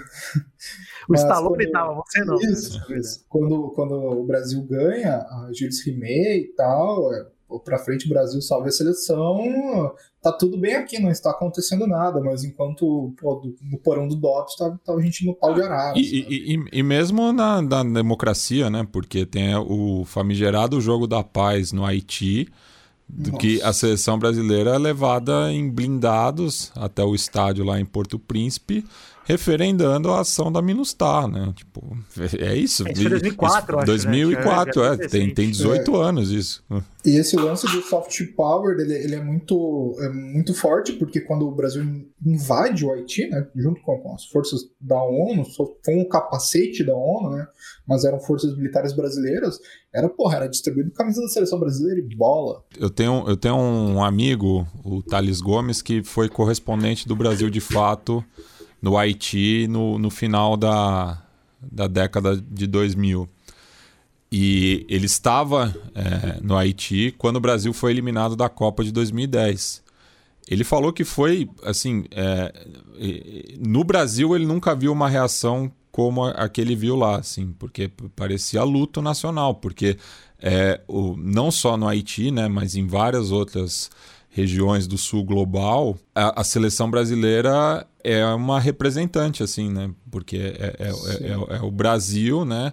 Um país de terceiro mundo batendo de frente com, com os europeus, né? De alguma forma, a América Latina então, sobrevivendo, né? É, então, e daí tem aquelas, aquelas doideiras, assim, em Bangladesh, né? Que tem cidades que é dividido entre Brasil e Argentina, assim, que os caras se pegam na porrada lá, mano, a 10, sei lá, 15 mil quilômetros da, da América do Sul, os caras vivem a rivalidade mais forte do que a gente, porque aqui a gente tá cagando, assim, né? É, Brasil e Argentina, sei, sei lá, é, é, é, é, um jogo até pela, pelos últimos acontecimentos assim que se tornou é, é, irrelevante assim né? Tipo... é, e esse esse instrumento de, de usar a seleção como soft power de fato usar a camisa da seleção como um instrumento de controle mesmo né? De união meio que forçada do povo. Cara vamos jogar essa propaganda aqui para unir o povo em prol da seleção então beleza conseguimos unir tá todo mundo focado nisso é, isso não só aconteceu né, na, na, época da ditadura e tal, mas é, a própria questão de presidentes, enfim, figuras políticas se apoiarem na seleção brasileira para comemorar as conquistas como se fossem deles, né? A gente lembra sempre do Vampeta rodando cambalhota na, no Palácio do Planalto, a gente sempre fala disso em tom jocoso, mas é isso, né? Todo mundo quer se apropriar das conquistas populares, no fundo. E a seleção brasileira ganhar uma Copa do Mundo pro povo sempre teve uma representação enorme, cara. Cara, a gente, a gente triunfou. A gente peitou a Alemanha, a gente peitou as nações que são, sei lá, os branquinhos ricos, a gente peitou os caras, né? Então, pô, é um motivo de orgulho, de fato. É, e, e, e, é, e é, curioso como não é, mas ao mesmo tempo não é uma questão, é, pensando na política institucional, é, nunca, nunca isso se converteu em voto, né? Porque nas, nas duas Copas que o Brasil conquistou, Trocou. trocou o, o, o, o comando e nas que ele perdeu, é... manteve, ma né? manteve, né? É engraçado. E aí a gente olha para o que tem acontecido com a camisa do Brasil em especial, e que o Bruno citou também nos últimos oito anos, sei lá, desde o impeachment da Dilma principalmente, mas desde as manifestações de 2013, né? Acho que foi lá que começaram a usar massivamente a camisa do Brasil. É, e aí, enfim, os grupos se apropriaram disso de fato a ponto de. Cara, eu também, eu, eu falei, sempre fui apaixonado pela seleção, etc. Cara, eu. A camisa da seleção que eu mais usei nos últimos brancos, e eu continuei comprando eventualmente e tal, é, é a branca. Não é nem a azul nem a amarela. Foi a branca da Copa América de 2019. Porque ela me remete menos à figura política e mais à seleção de fato. Então eu falo, pô, ainda foi a seleção ganhou a Copa América, jogando feio pra caramba, ganhou. Eu falei, cara, beleza, essa, essa camisa é legal de usar. E é original, né? Foi, foi o primeiro uniforme também, né? Porque te, te, é, tem é, isso é. também, né? Que o, depois o Maracanaço, é, que foi uma tragédia nacional, até pela expectativa criada, né? É, o Brasil aposentou a camisa branca e daí houve um concurso né, nacional que, que, que inclusive é, o, o artista que, que, que fez o uniforme, né? Camisa canarinho, calção azul, meião branco, o Aldir Garcia Chile, que é um grande escritor também. É, ele ganhou o concurso, mas ele, por ser nascido na fronteira com o Uruguai, ele torce para a seleção uruguaia. É, então é, é, um dado curioso, né? Um ser humanaço. É. E tem, eu acho muito legal assim, os causos que tem, né? Porque tem a história do João Sem Medo, João Saldanha, né? Que ele assume a seleção brasileira em 69. 69. 69, né? É. Ele assume 69 e tem aquela história, né? Que, que ele falou assim que o, era o era o Médici? Já era o Médici no começo dos 70, né? Porque Isso, ele já, é. já tava em, ele já havia classificado a seleção para a Copa do Isso. Mundo com, com, as feras do Saldanha, mas daí tinha essa questão da, da intervenção do governo militar. O Médici tinha muito isso, assim, que, o, que, o, que o Bolsonaro tem também, né? Dessa questão de se aproximar do futebol como um elemento popular. Ele ia para o Maracanã com um radinho, tudo. E ele encasquetou com o Dario, né? Que era centroavante do, do Atlético Mineiro, queria que o Dario fosse para a Copa do Mundo. E daí diz, né, que o, o Saldanha respondeu: ah, você escala o ministério, eu escalo a seleção. E ele que era comunista declarado. Ele era do PCB, né? Do PCB. né? Do PCB. Eu ia fazer. Eu tava esperando a oportunidade para fazer essa observação. É. E daí acabou sendo trocado pelo Zagallo, que era um, um cara que não, não ia criar problema, né? E levou o Dario. Ah, e assim, né? É, e, e, assim, né? Eu, eu realmente acho que, aí fazendo um comentário puramente esportivo, acho que o Zagallo é o maior treinador da história da seleção brasileira, até por tudo que conquistou, assim, e como auxiliar, como treinador, etc. O Zagallo é a figura mais importante de comissão técnica da história da seleção. É, dito isso, não tinha como perder com aquela seleção também. Não. E, o Saldanha fez um grande time, apesar de que o Saldanha tinha atrito até com o Pelé, né? Até hoje, vários filmes do Pelé documentam isso, de atrito, etc. Mas acho que vem muito disso, né? Do Saldanha, ele, ele é o que todo mundo pede hoje no treinador, né? Nessa época. Ele é o cara que fala, cara, não, ninguém vai. Mesmo que eu erre, eu vou errar do meu jeito e pronto, é isso aí. E... Tem umas, umas histórias maravilhosas que o Saldanha recebia os jornalistas armados é. O Saldanha, porra, o Saldanha é um galchão de Uruguaiana. E aí chegava os jornalistas para fazer alguma pergunta meio, meio torta, tava o, o Saldanha com, porra, com 38 na cintura, sabe? Mas, é, mesmo, eu, assim, o Zagallo sendo essa figura importante para a seleção, dito isso, Tele Santana, o maior o maior treinador que já pisou. Não, é, não, tô, não tô julgando competência, eu tô julgando muito é, a questão e, de. E, e, e, ao mesmo tempo. E da, da importância mesmo. E, ao mesmo tempo, homens do seu, do seu tempo, né? Com perdão do trocadilho.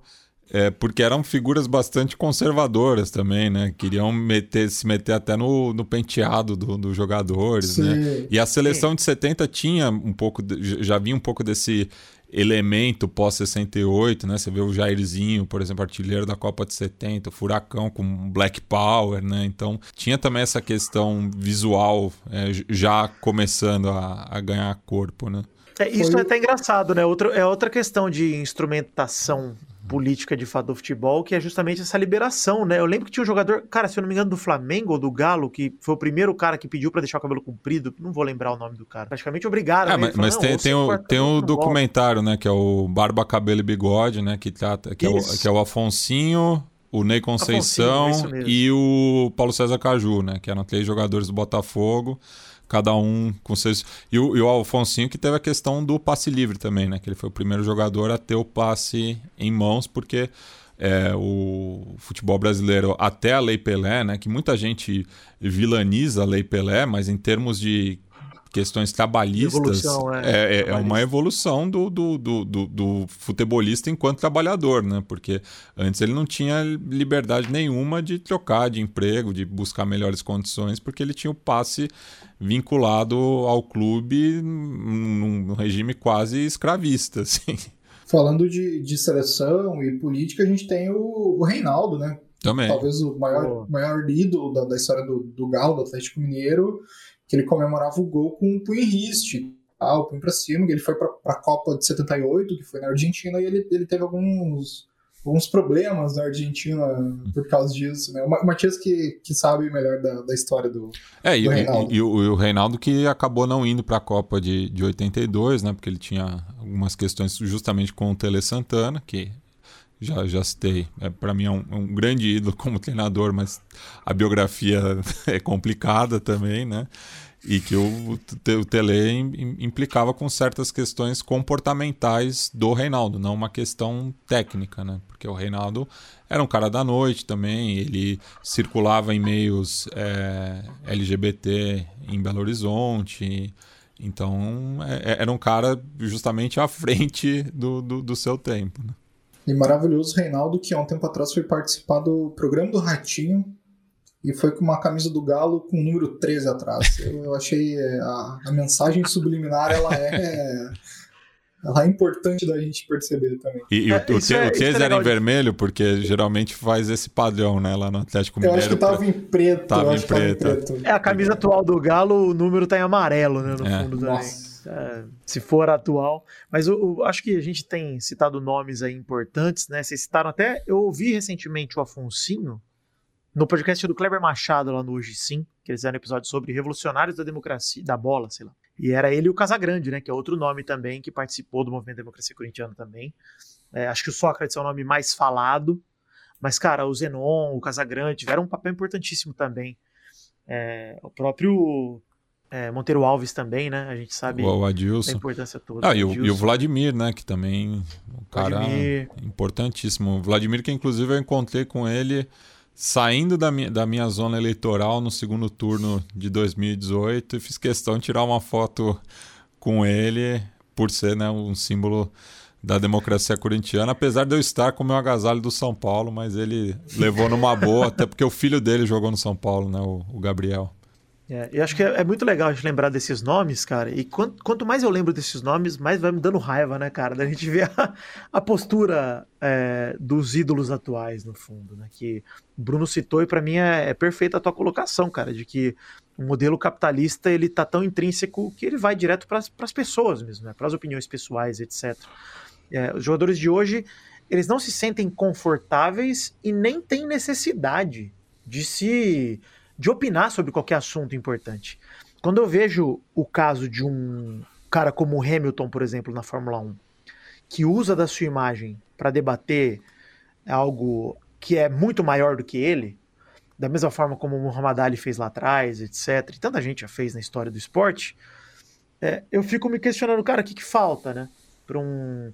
E assim, né? Obviamente, eu não sei nem o que, que falta, eu sei o que sobra, né? O que sobra é dinheiro para um jogador do tamanho do Neymar não se posicionar e, e, até dando declarações, já fazem muitos anos isso, mas que ele não se identificava negro, enfim, de alguma forma, etc. No passado ele chegou a falar algumas coisas assim. E no fundo é isso, né? O cara tá numa bolha tão grande de conforto, de dinheiro, de etc., que não sente necessidade, talvez ele nem se conecte com essa realidade, né? com o que o povo está passando, etc.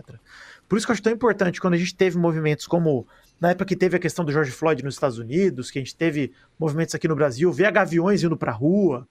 É, isso para mim é uma é um alento, né? É um acalento de fato. É uma coisa que fala, cara, que bom é, ver o pessoal se movimentando por um motivo que não é jogo, dia de jogo, né? E realmente usando a organização de uma torcida organizada para algo que é além do futebol, além do esporte. De 2018 para cá, eu, eu vejo o movimento inverso, né? Eu vejo muito jogador como o Diego Souza, que infelizmente vestiu a camisa do meu clube e quando ele fez um gol, ele prestou. De qual clube ele não vestiu, né? É, é, é verdade. E, e, quando ele fez um gol, ele prestou continência para a câmera, e aquilo foi, foi uma alusão direta ao desgraçado que estava vestindo a faixa presencial agora. Ele tinha sido recém-eleito ali na altura, né? Foi, foi assim. Foi um gol que eu não comemorei porque eu, eu, falei, cara, eu não acredito que ele tá fazendo isso, vestindo essa camiseta. É, pior, eu tava no estádio, e... mas eu nem vi essa, essa palhaçada, eu só fui ver depois em casa. Pô, desgraçado. É. A gente viu o Felipe Melo, né? Você estou Souza com isso. Felipe Melo talvez seja o principal expoente disso, né? Desse... Da minha cidade. Volta Melo da mesma cidade que eu. É. Assim, decepção. Se eu tivesse cruzado na rua com ele quando eu era nova, eu tinha dado uns tapas nele. Dava tapa sem correndo. Dedé é o 73 maior brasileiro de todos os tempos, né? Eu acho é, que era cara. isso. 63. 63. 63. Mas isso que o, que o Bruno falou era justamente o que eu ia falar. Eu não sei se é porque eu tô descolada, eu não tenho acompanhado mais, porque eu tava sofrendo muito, né, com o Vasco, assim. Eu dei uns bons anos, eu dei um tempo, falei, não, não preciso disso na minha vida, Deus vamos dar um tempo nessa relação. Aí eu dei uma pausa Então, eu não sei se é porque eu não tô acompanhando mais assiduamente, eu vejo uma coisa ou outra bem por alto, mas as poucas vezes que eu tenho visto é, jogadores se manifestando, jogadores e ex-jogadores, né? Se manifestando politicamente, nunca é de um lado que me agrada. Hum. É sempre um Felipe Melo da vida, o Marcos, que era goleiro, é, do Palmeiras, várias figuras, assim, que eu vejo, tipo assim, poucas pessoas se manifestam enquanto se manifestam, se manifestam fazendo merda. Então isso dá um desânimo. E aí você citou o Sócrates, né? E aí esses dias eu tava tipo, porra, que falta faz um, uma figura assim. É, que falta faz um, os caras irem e se posicionarem, e desse aspecto eu vejo de forma extremamente positiva a postura das organizadas. É, o que foi, por exemplo, em 2020, a Gaviões indo para a rua para atrapalhar e causar nas manifestações dos fascistas, e que isso levantou várias torcidas organizadas. Eu lembro que quando eu estava morando em São Paulo ainda, eu ia para as manifestações, não as fascistas, obviamente, é, eu ia para as manifestações e eu via várias galeras com camisa, com bandeirão de organizada, eu via a galera do Palmeiras muitas vezes, eu via a galera. É, do Corinthians era muito forte. Eu via a galera de São Paulo também, sempre nas manifestações. Você sempre via os bandeirões, você sempre via é, eles organizando. E muitas vezes eles faziam até a segurança de umas partes. É, então, nesse ponto, eu acho que as torcidas organizadas, por mais que eu tenha muitas críticas em alguns pontos, admiro em muitos pontos, gosto muito, mas ao mesmo tempo critico em muitos outros aspectos. Nesse ponto de, de, de posicionamento político, eu vejo as organizadas se engajando muito mais, assim, aparecendo muito mais. É, eu vejo um time ou outro tendo uma postura muito interessante em determinados aspectos, como, por exemplo, foi o Vasco é, com o lance da camisa é, recentemente, que eu achei sensacional. É, você vê alguns times tendo algumas questões. Bahia. Bahia, Bahia. verdade. É, que por um lado você sabe que tem um lance de publicidade, etc e tal, envolvido, mas que também tem tem, tem um, umas questões interessantes mesmo, então é, eu acho legal, mas de modo geral eu não tenho visto jogadores é, se é. posicionando. Eu não é, sei você se sabe que não, desculpa. É, eu não sei se é por uma questão de preocupação com uma possível retaliação. Sinceramente, eu não sei. Ou se é simplesmente um total desinteresse que, porra, eu tô ganhando bem pra caralho e eu quero que se foda tudo. A gente teve um caso é. recente, Lari, do, do Edenilson no Inter, né? Do, da questão do, do, do assédio, do, do, racismo, na verdade, que ele sofreu. Da postura dele que eu achei, cara, sensacional. Ele, cara, se recusar de fato e falar, não, cara, eu vou até o fim, não tem não. jeito, ou sei o que eu ouvi, eu não tô maluco. E a gente teve no Vasco mesmo ano passado e, e, e assim, é, é, e só, só a questão, Vitor, porque eu tinha falado do clubismo lá atrás que ele foi vaiado é, quando, é? quando entrou na, na, na Arena Corinthians, é, justamente porque, é, porque assim, é, setores do Corinthians levaram isso né, como uma questão do, do clube, mas contra pra, o Corinthians, contra o é. Corinthians, mas para ele era uma questão de uma ofensa que ele ouviu de um companheiro de, de, de profissão de que por acaso joga no Corinthians. É, Mas não, não era uma questão. O, o Edernilson tem um passado no Corinthians também. Ele foi jogador claro. do, do, clube. Mas era uma questão para ele é, ligada. É, é, eu esqueci, é o lateral português lá. Rafael Ramos. Rafael Ramos, isso. É, então, é, é para ele era uma questão com o Rafael, não era com o Corinthians enquanto instituição. Só que é, setores do Corinthians levaram isso para uma questão clubística. É, e, e, e, isso que a gente tem que tomar cuidado, né? É, não, isso que é o mais esquisito, né, cara? Claramente não é uma questão clubística. O, o, ele nunca falou nada sobre o Corinthians, né, cara? É. Ele falou tudo sobre o que eu ouvi, eu sei o que eu ouvi, etc. E, e quando é caso de racismo, até a gente vê um pouco mais o pessoal que é vítima de um ataque racista se manifestar. Eu lembro sempre do Dani Alves comendo a banana, batendo escanteio. É, que é uma postura, enfim, muita gente questionou, etc, na época. Mas, cara, é um enfrentamento, querendo ou não. É um, cara, foda-se. É, é, uma, é o Daniel Alves que não é exemplo para ninguém, tá? É. Inclusive como Sim. É. Que pena, né? Não é nem o, o, caso, mas é uma a postura de enfrentamento contra o racismo ela é mais comum, né? O próprio Corinthians, ele afastou um jogador por um caso de racismo, foi, foi esse ano ou na temporada passada? Foi, passado, tá né? passado, lateral, foi né? ainda na pandemia, que foi o, o Danilo Avelar. O e, Danilo Avelar. E foi... Racista, né? Tá no América. Tá no América. É. Ele, ele foi racista. Jogando videogame. Chat, é. No chat do, do CS, se eu não é. me engano. E ele sofreu punição, etc. Eu não entendo o, o, a postura do Corinthians nesse caso, sabe?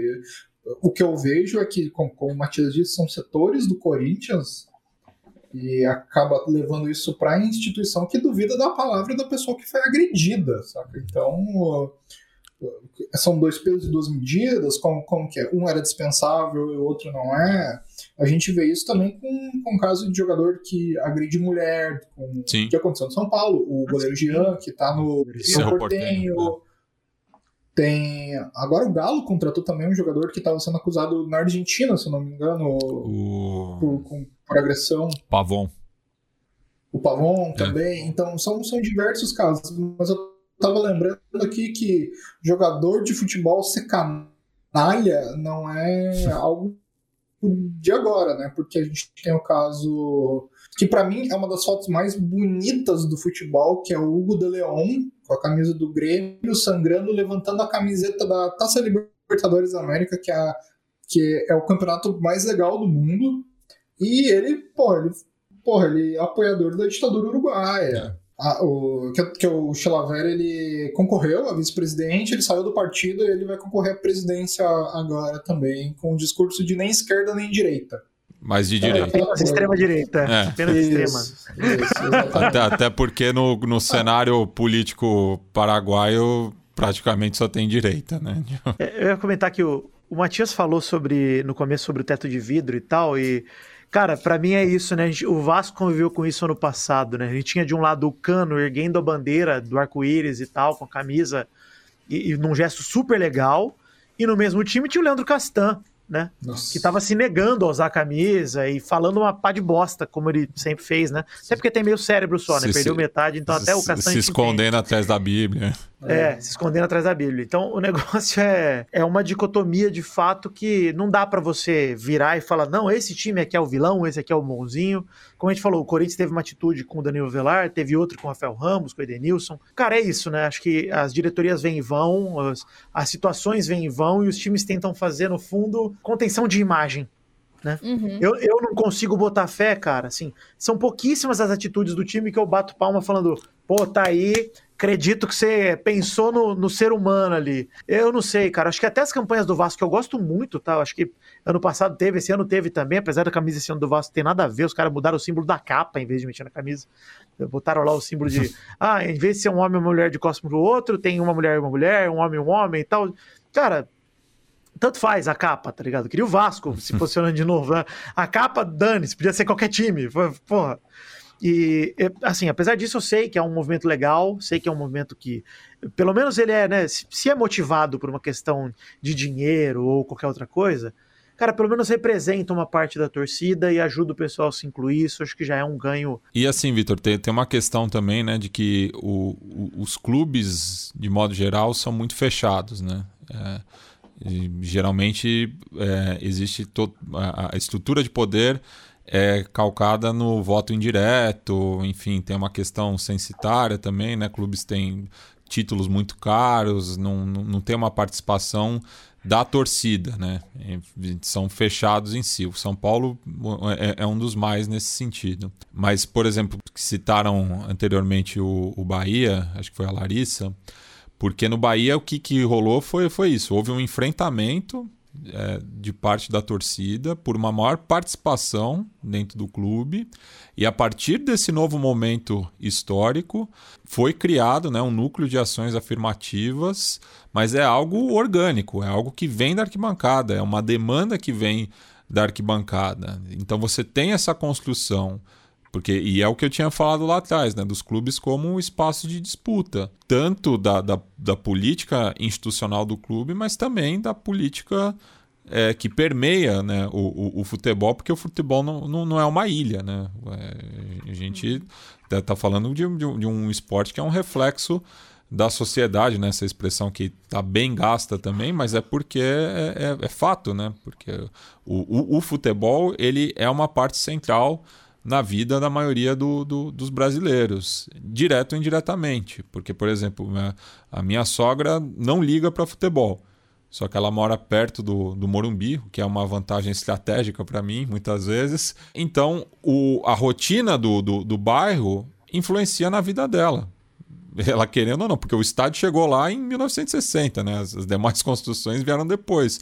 Mas é, o, o, o, o, Morumbi, o bairro do Morumbi tem esse nome uhum. conhecido por conta do, do, do, estádio, porque existe ali é, um, um movimento rotineiro, semana atrás semana, de é, uma ocupação é, de um espaço da cidade que é negado para muitas pessoas, né? É. E, da, e daí a não... gente morando em, em São Paulo, né, Matias, tem é. até, acho que até mais do que o Morumbi, cara, qualquer pessoa que já tenha ido ali perto do, do Palmeiras, né? Hum. Cara, você percebe como em dia de jogo aquilo lá se transforma. E é. de fato é isso, né? Você é afetado. Queira ou não, a minha ex-namorada estava na PUC, né?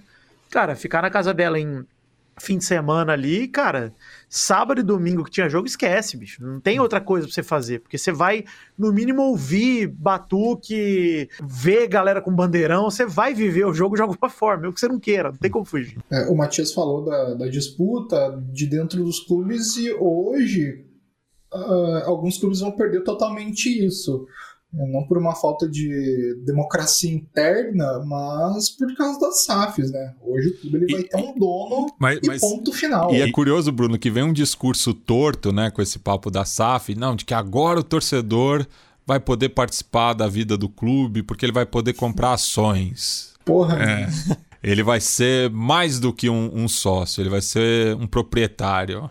Como, é, como o capital essa... tenta pegar isso, né, a, a, seu favor, né? Nada Sim. mais livre do que ser completamente escravo, né? É. É, a liberdade, né, de é. ser totalmente dono, dono não, né, comprado por alguém, né? É. E, e aí é, até esse é um ponto importante, né, que você citou, Bruno, até já vou devolver para você, mas é a questão das SAFs e de tudo mais.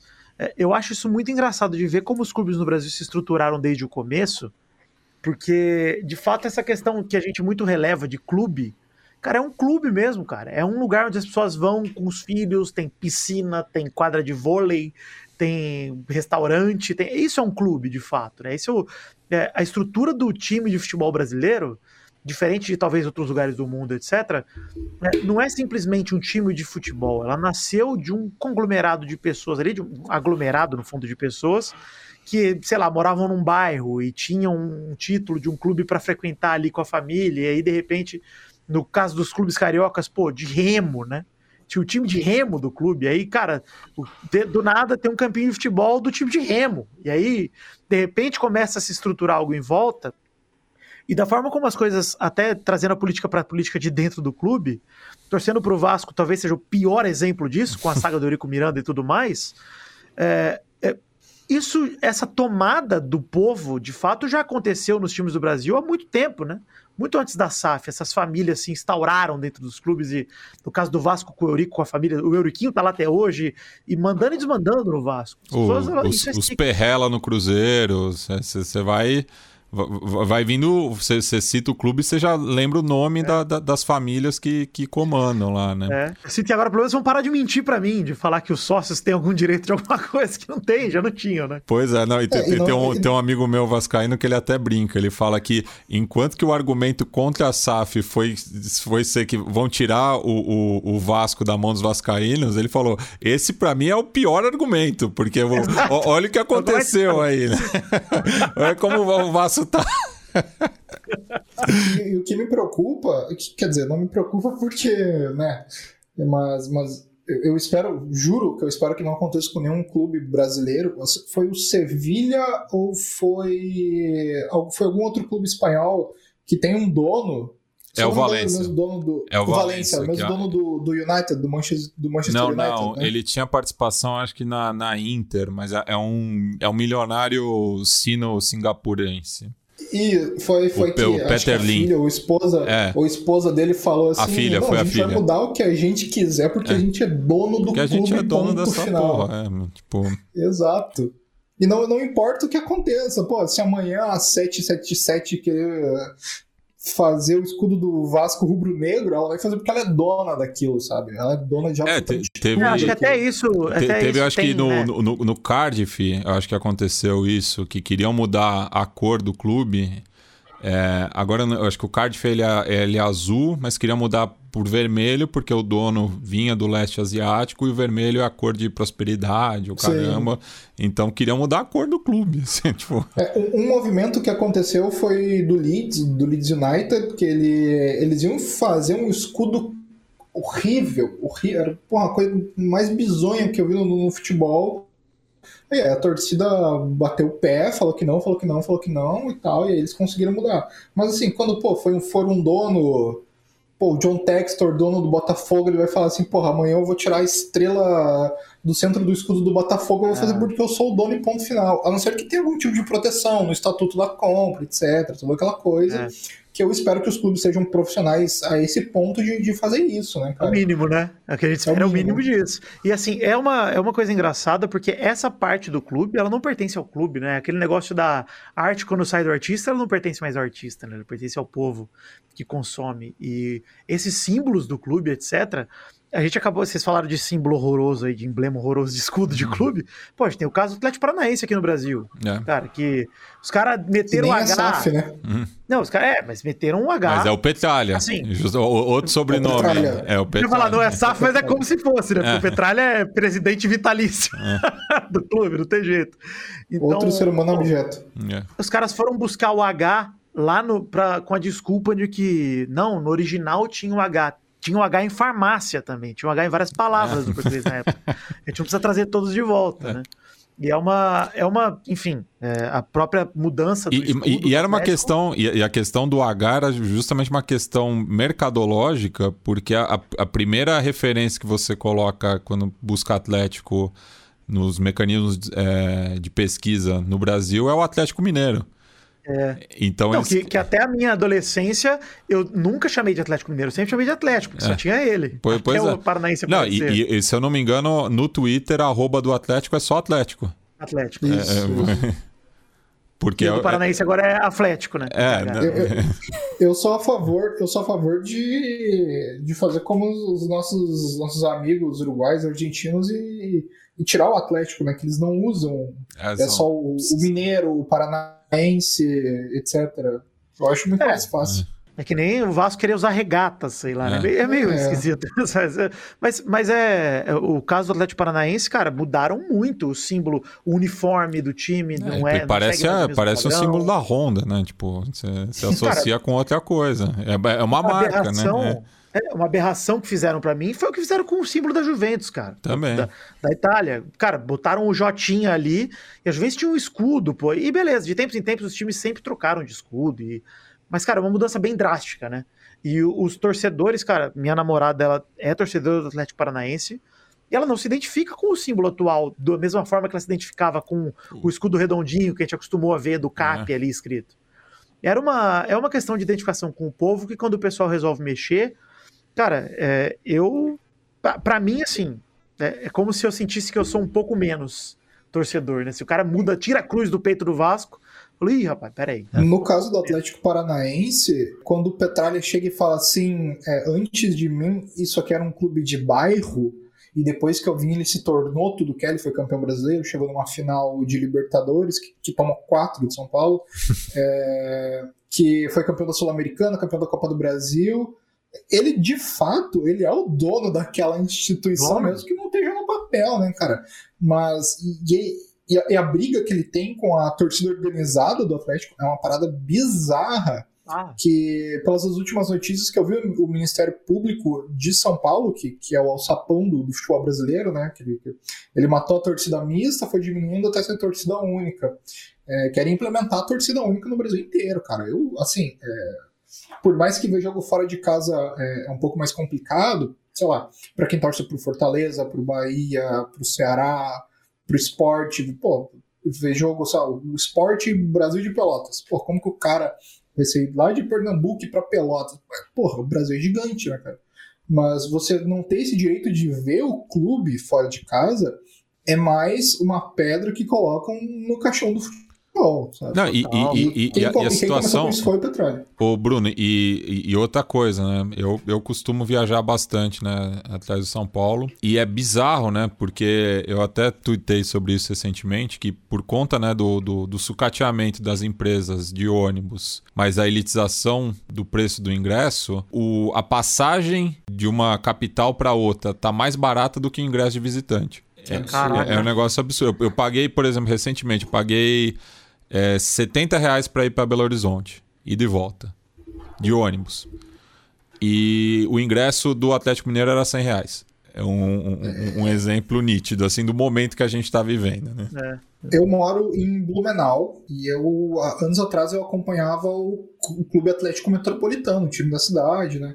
O Beck não existe mais. Tinha um defunto chamado Beck jogando a Série B do Campeonato Catarinense que caiu para a Série C esses dias, né?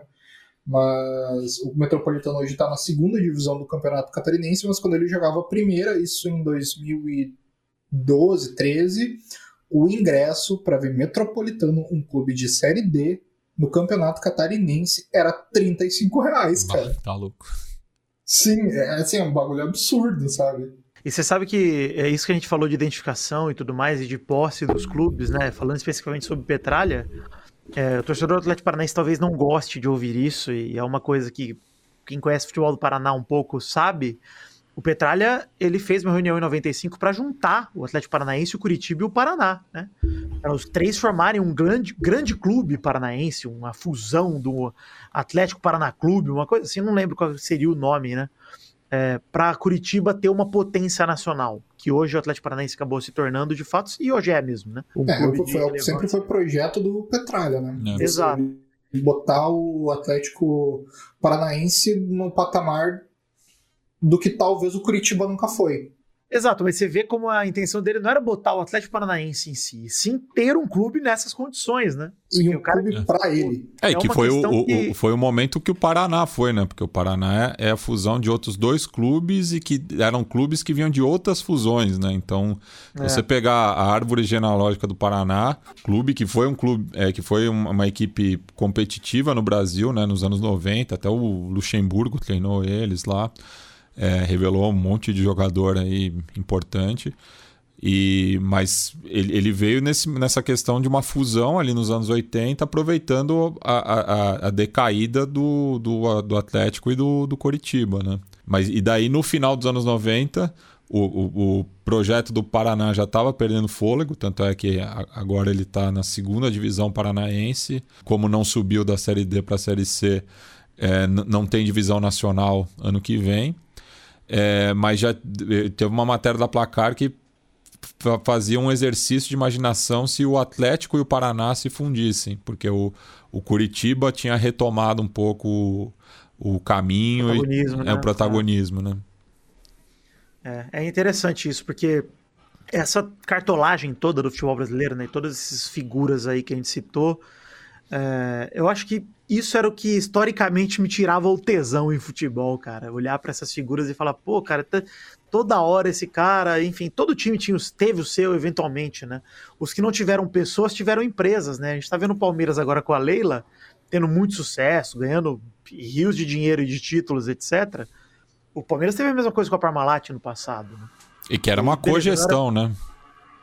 É, pois é. é. E, e, assim, a própria. Eu citei a Juventus também, a Juventus é da Fiat, né? É. time da Fiat. Não um time, sei lá, um clube social, de povo, de Turim, é. social. Não, é uma empresa. O, ba o Bayern de Munique também, ele é. Na telecomunicações ele, lá, né? É, é, de um conglomerado de empresas. É, só, só que no caso alemão a, a, é, tem um dispositivo da própria Bundesliga de que é, 50% mais um da, da, das, das ações né, do, do do capital do clube tem que ficar na mão dos sócios. Ainda tem essa questão lá que foi muita luta também, né? Porque lá os clubes eles são é, são, são entidades muito importantes para cada cidade, né? Por exemplo, tem o, é, o é. Schalke 04 tem mais sócio, tem quase a mesma quantidade de sócios que a cidade de Gelsenkirchen, né? Que onde ele está localizado. É bom que vocês falaram da Alemanha porque além do sucesso esportivo de todos esses clubes, eu acho que na Alemanha a gente tem um exemplo muito forte, muito firme de um de um de fato sucesso social de um clube que é o São Paulo. É. Que é um clube de, de Hamburgo, né? Sim. E que pô, é abertamente antifascista, é, é um clube que, que, toda hora tá fazendo campanha pró movimento LGBTQIA, movimento de imigração, etc. É um clube que joga a segunda divisão da, da Bundesliga, mas o sucesso social do clube e pro bairro, que, que é onde é, é, é situado e tal. Que é um bairro boêmio clube... lá, né, de, de, de Hamburgo, né? Inclusive o, o, os Beatles chegaram a tocar lá no, no, na primeira turnê deles fora da Inglaterra, quando ainda não eram conhecidos mundialmente, né? uhum. né? E eu acho que, que falta talvez mais exemplos pra gente, que lógico, tem, tem o São Paulo, você tem o, o Raio, que é de, de Madrid, né? É do de subúrbio, bairro, ele, é, é, subúrbio de ele Madrid. É de, ele é do, do de Vallecas. De Vallecas, né? Vallecas, é. Isso, e, e, ele também tem uma história também muito boa que tinha uma torcedora símbolo, uma senhorinha que era torcedora símbolo do raio, e ela morava ali perto, então ela morava de aluguel e ela não sei o que aconteceu, ela não estava conseguindo mais pagar o aluguel. Ela ia ser despejada. ela ia ser, des, ela ia ser despejada e o raio é, pegou e falou assim: não, fica tranquila que daqui para frente a gente vai pagar o aluguel para a senhora, fica, fica, tranquila porque. É, foi. foi, foi no, no, está tudo bem. No caso do Raio, foi um movimento mais da torcida lá, porque o, o, o Raio daí já tem uma divisão muito forte entre clube e torcida. O caso do São Paulo é uma coisa mais orgânica, né? os dois. Mas, e, e assim, é, muita gente conhece né, o, o, o caso do São Paulo nos dias de hoje, tudo, mas é, não, não dá para romantizar porque teve muita porrada, assim, né? Tipo, o pessoal foi, foi pro tapa mesmo, assim, não é.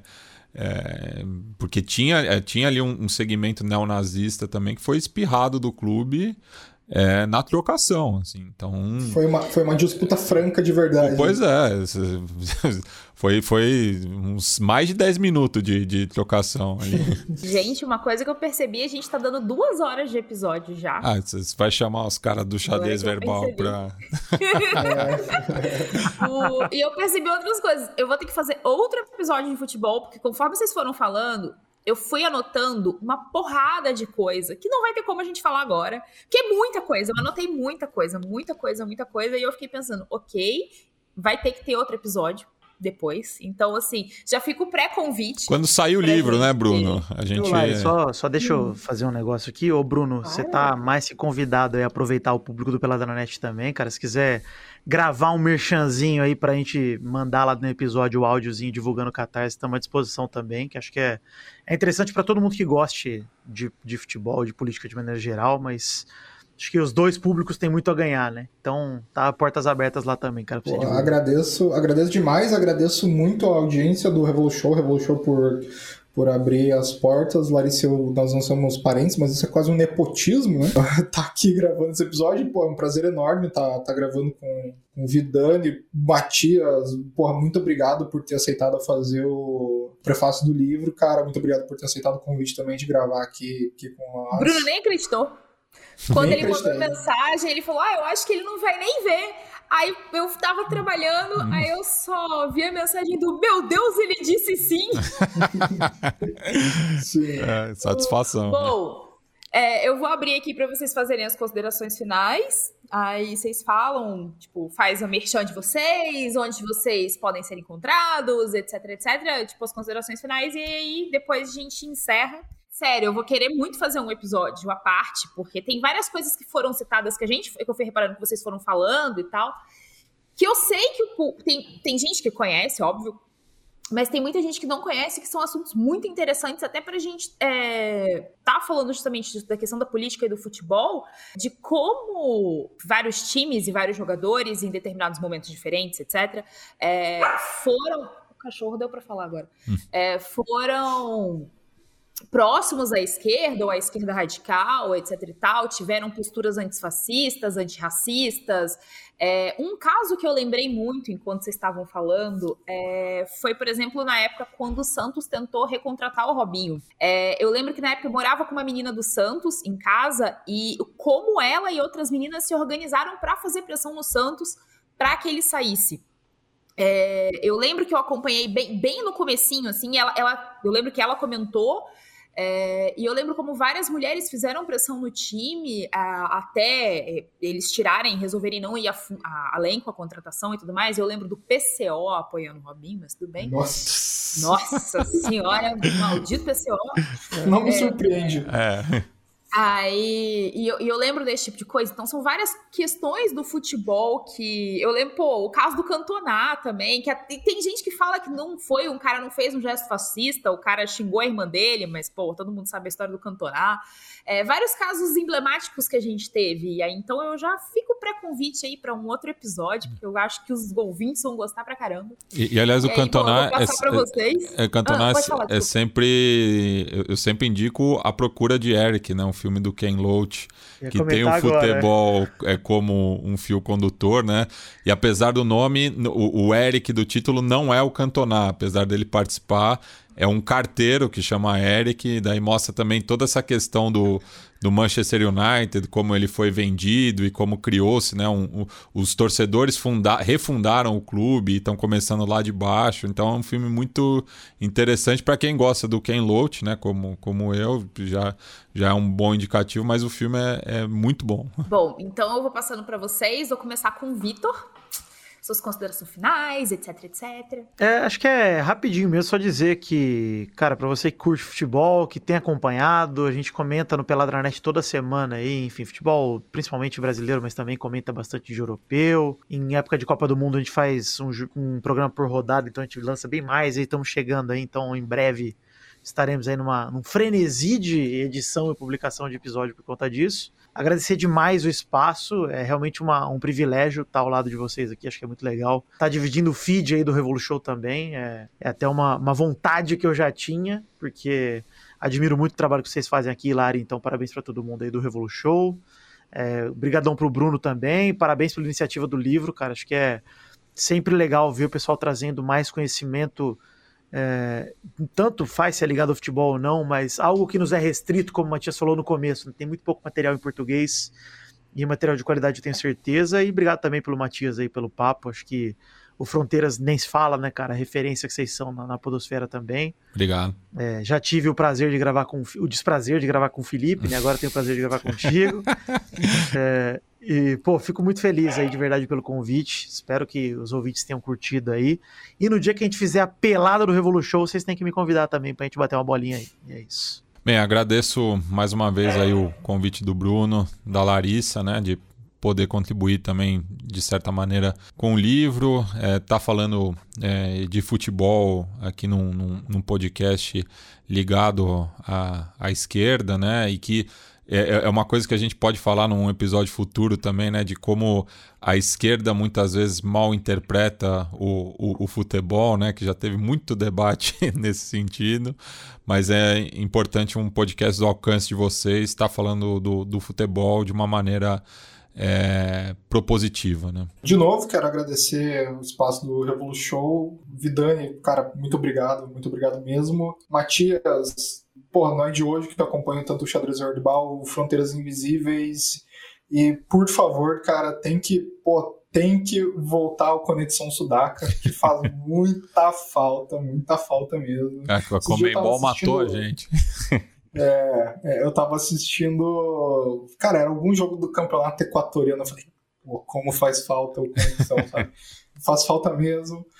Uh, de novo, muito obrigado, cara, pela, pela, por ter aceitado fazer a, o prefácio do livro, a versão brasileira do prefácio. De novo, toda a audiência do Revolution, muito obrigado pela, por tudo, pelo espaço também. Futebol na Terra dos Sovietes, no Catarse, vai estar tá aí. Espero que gostem do trabalho da, da, da editora que está só nascendo.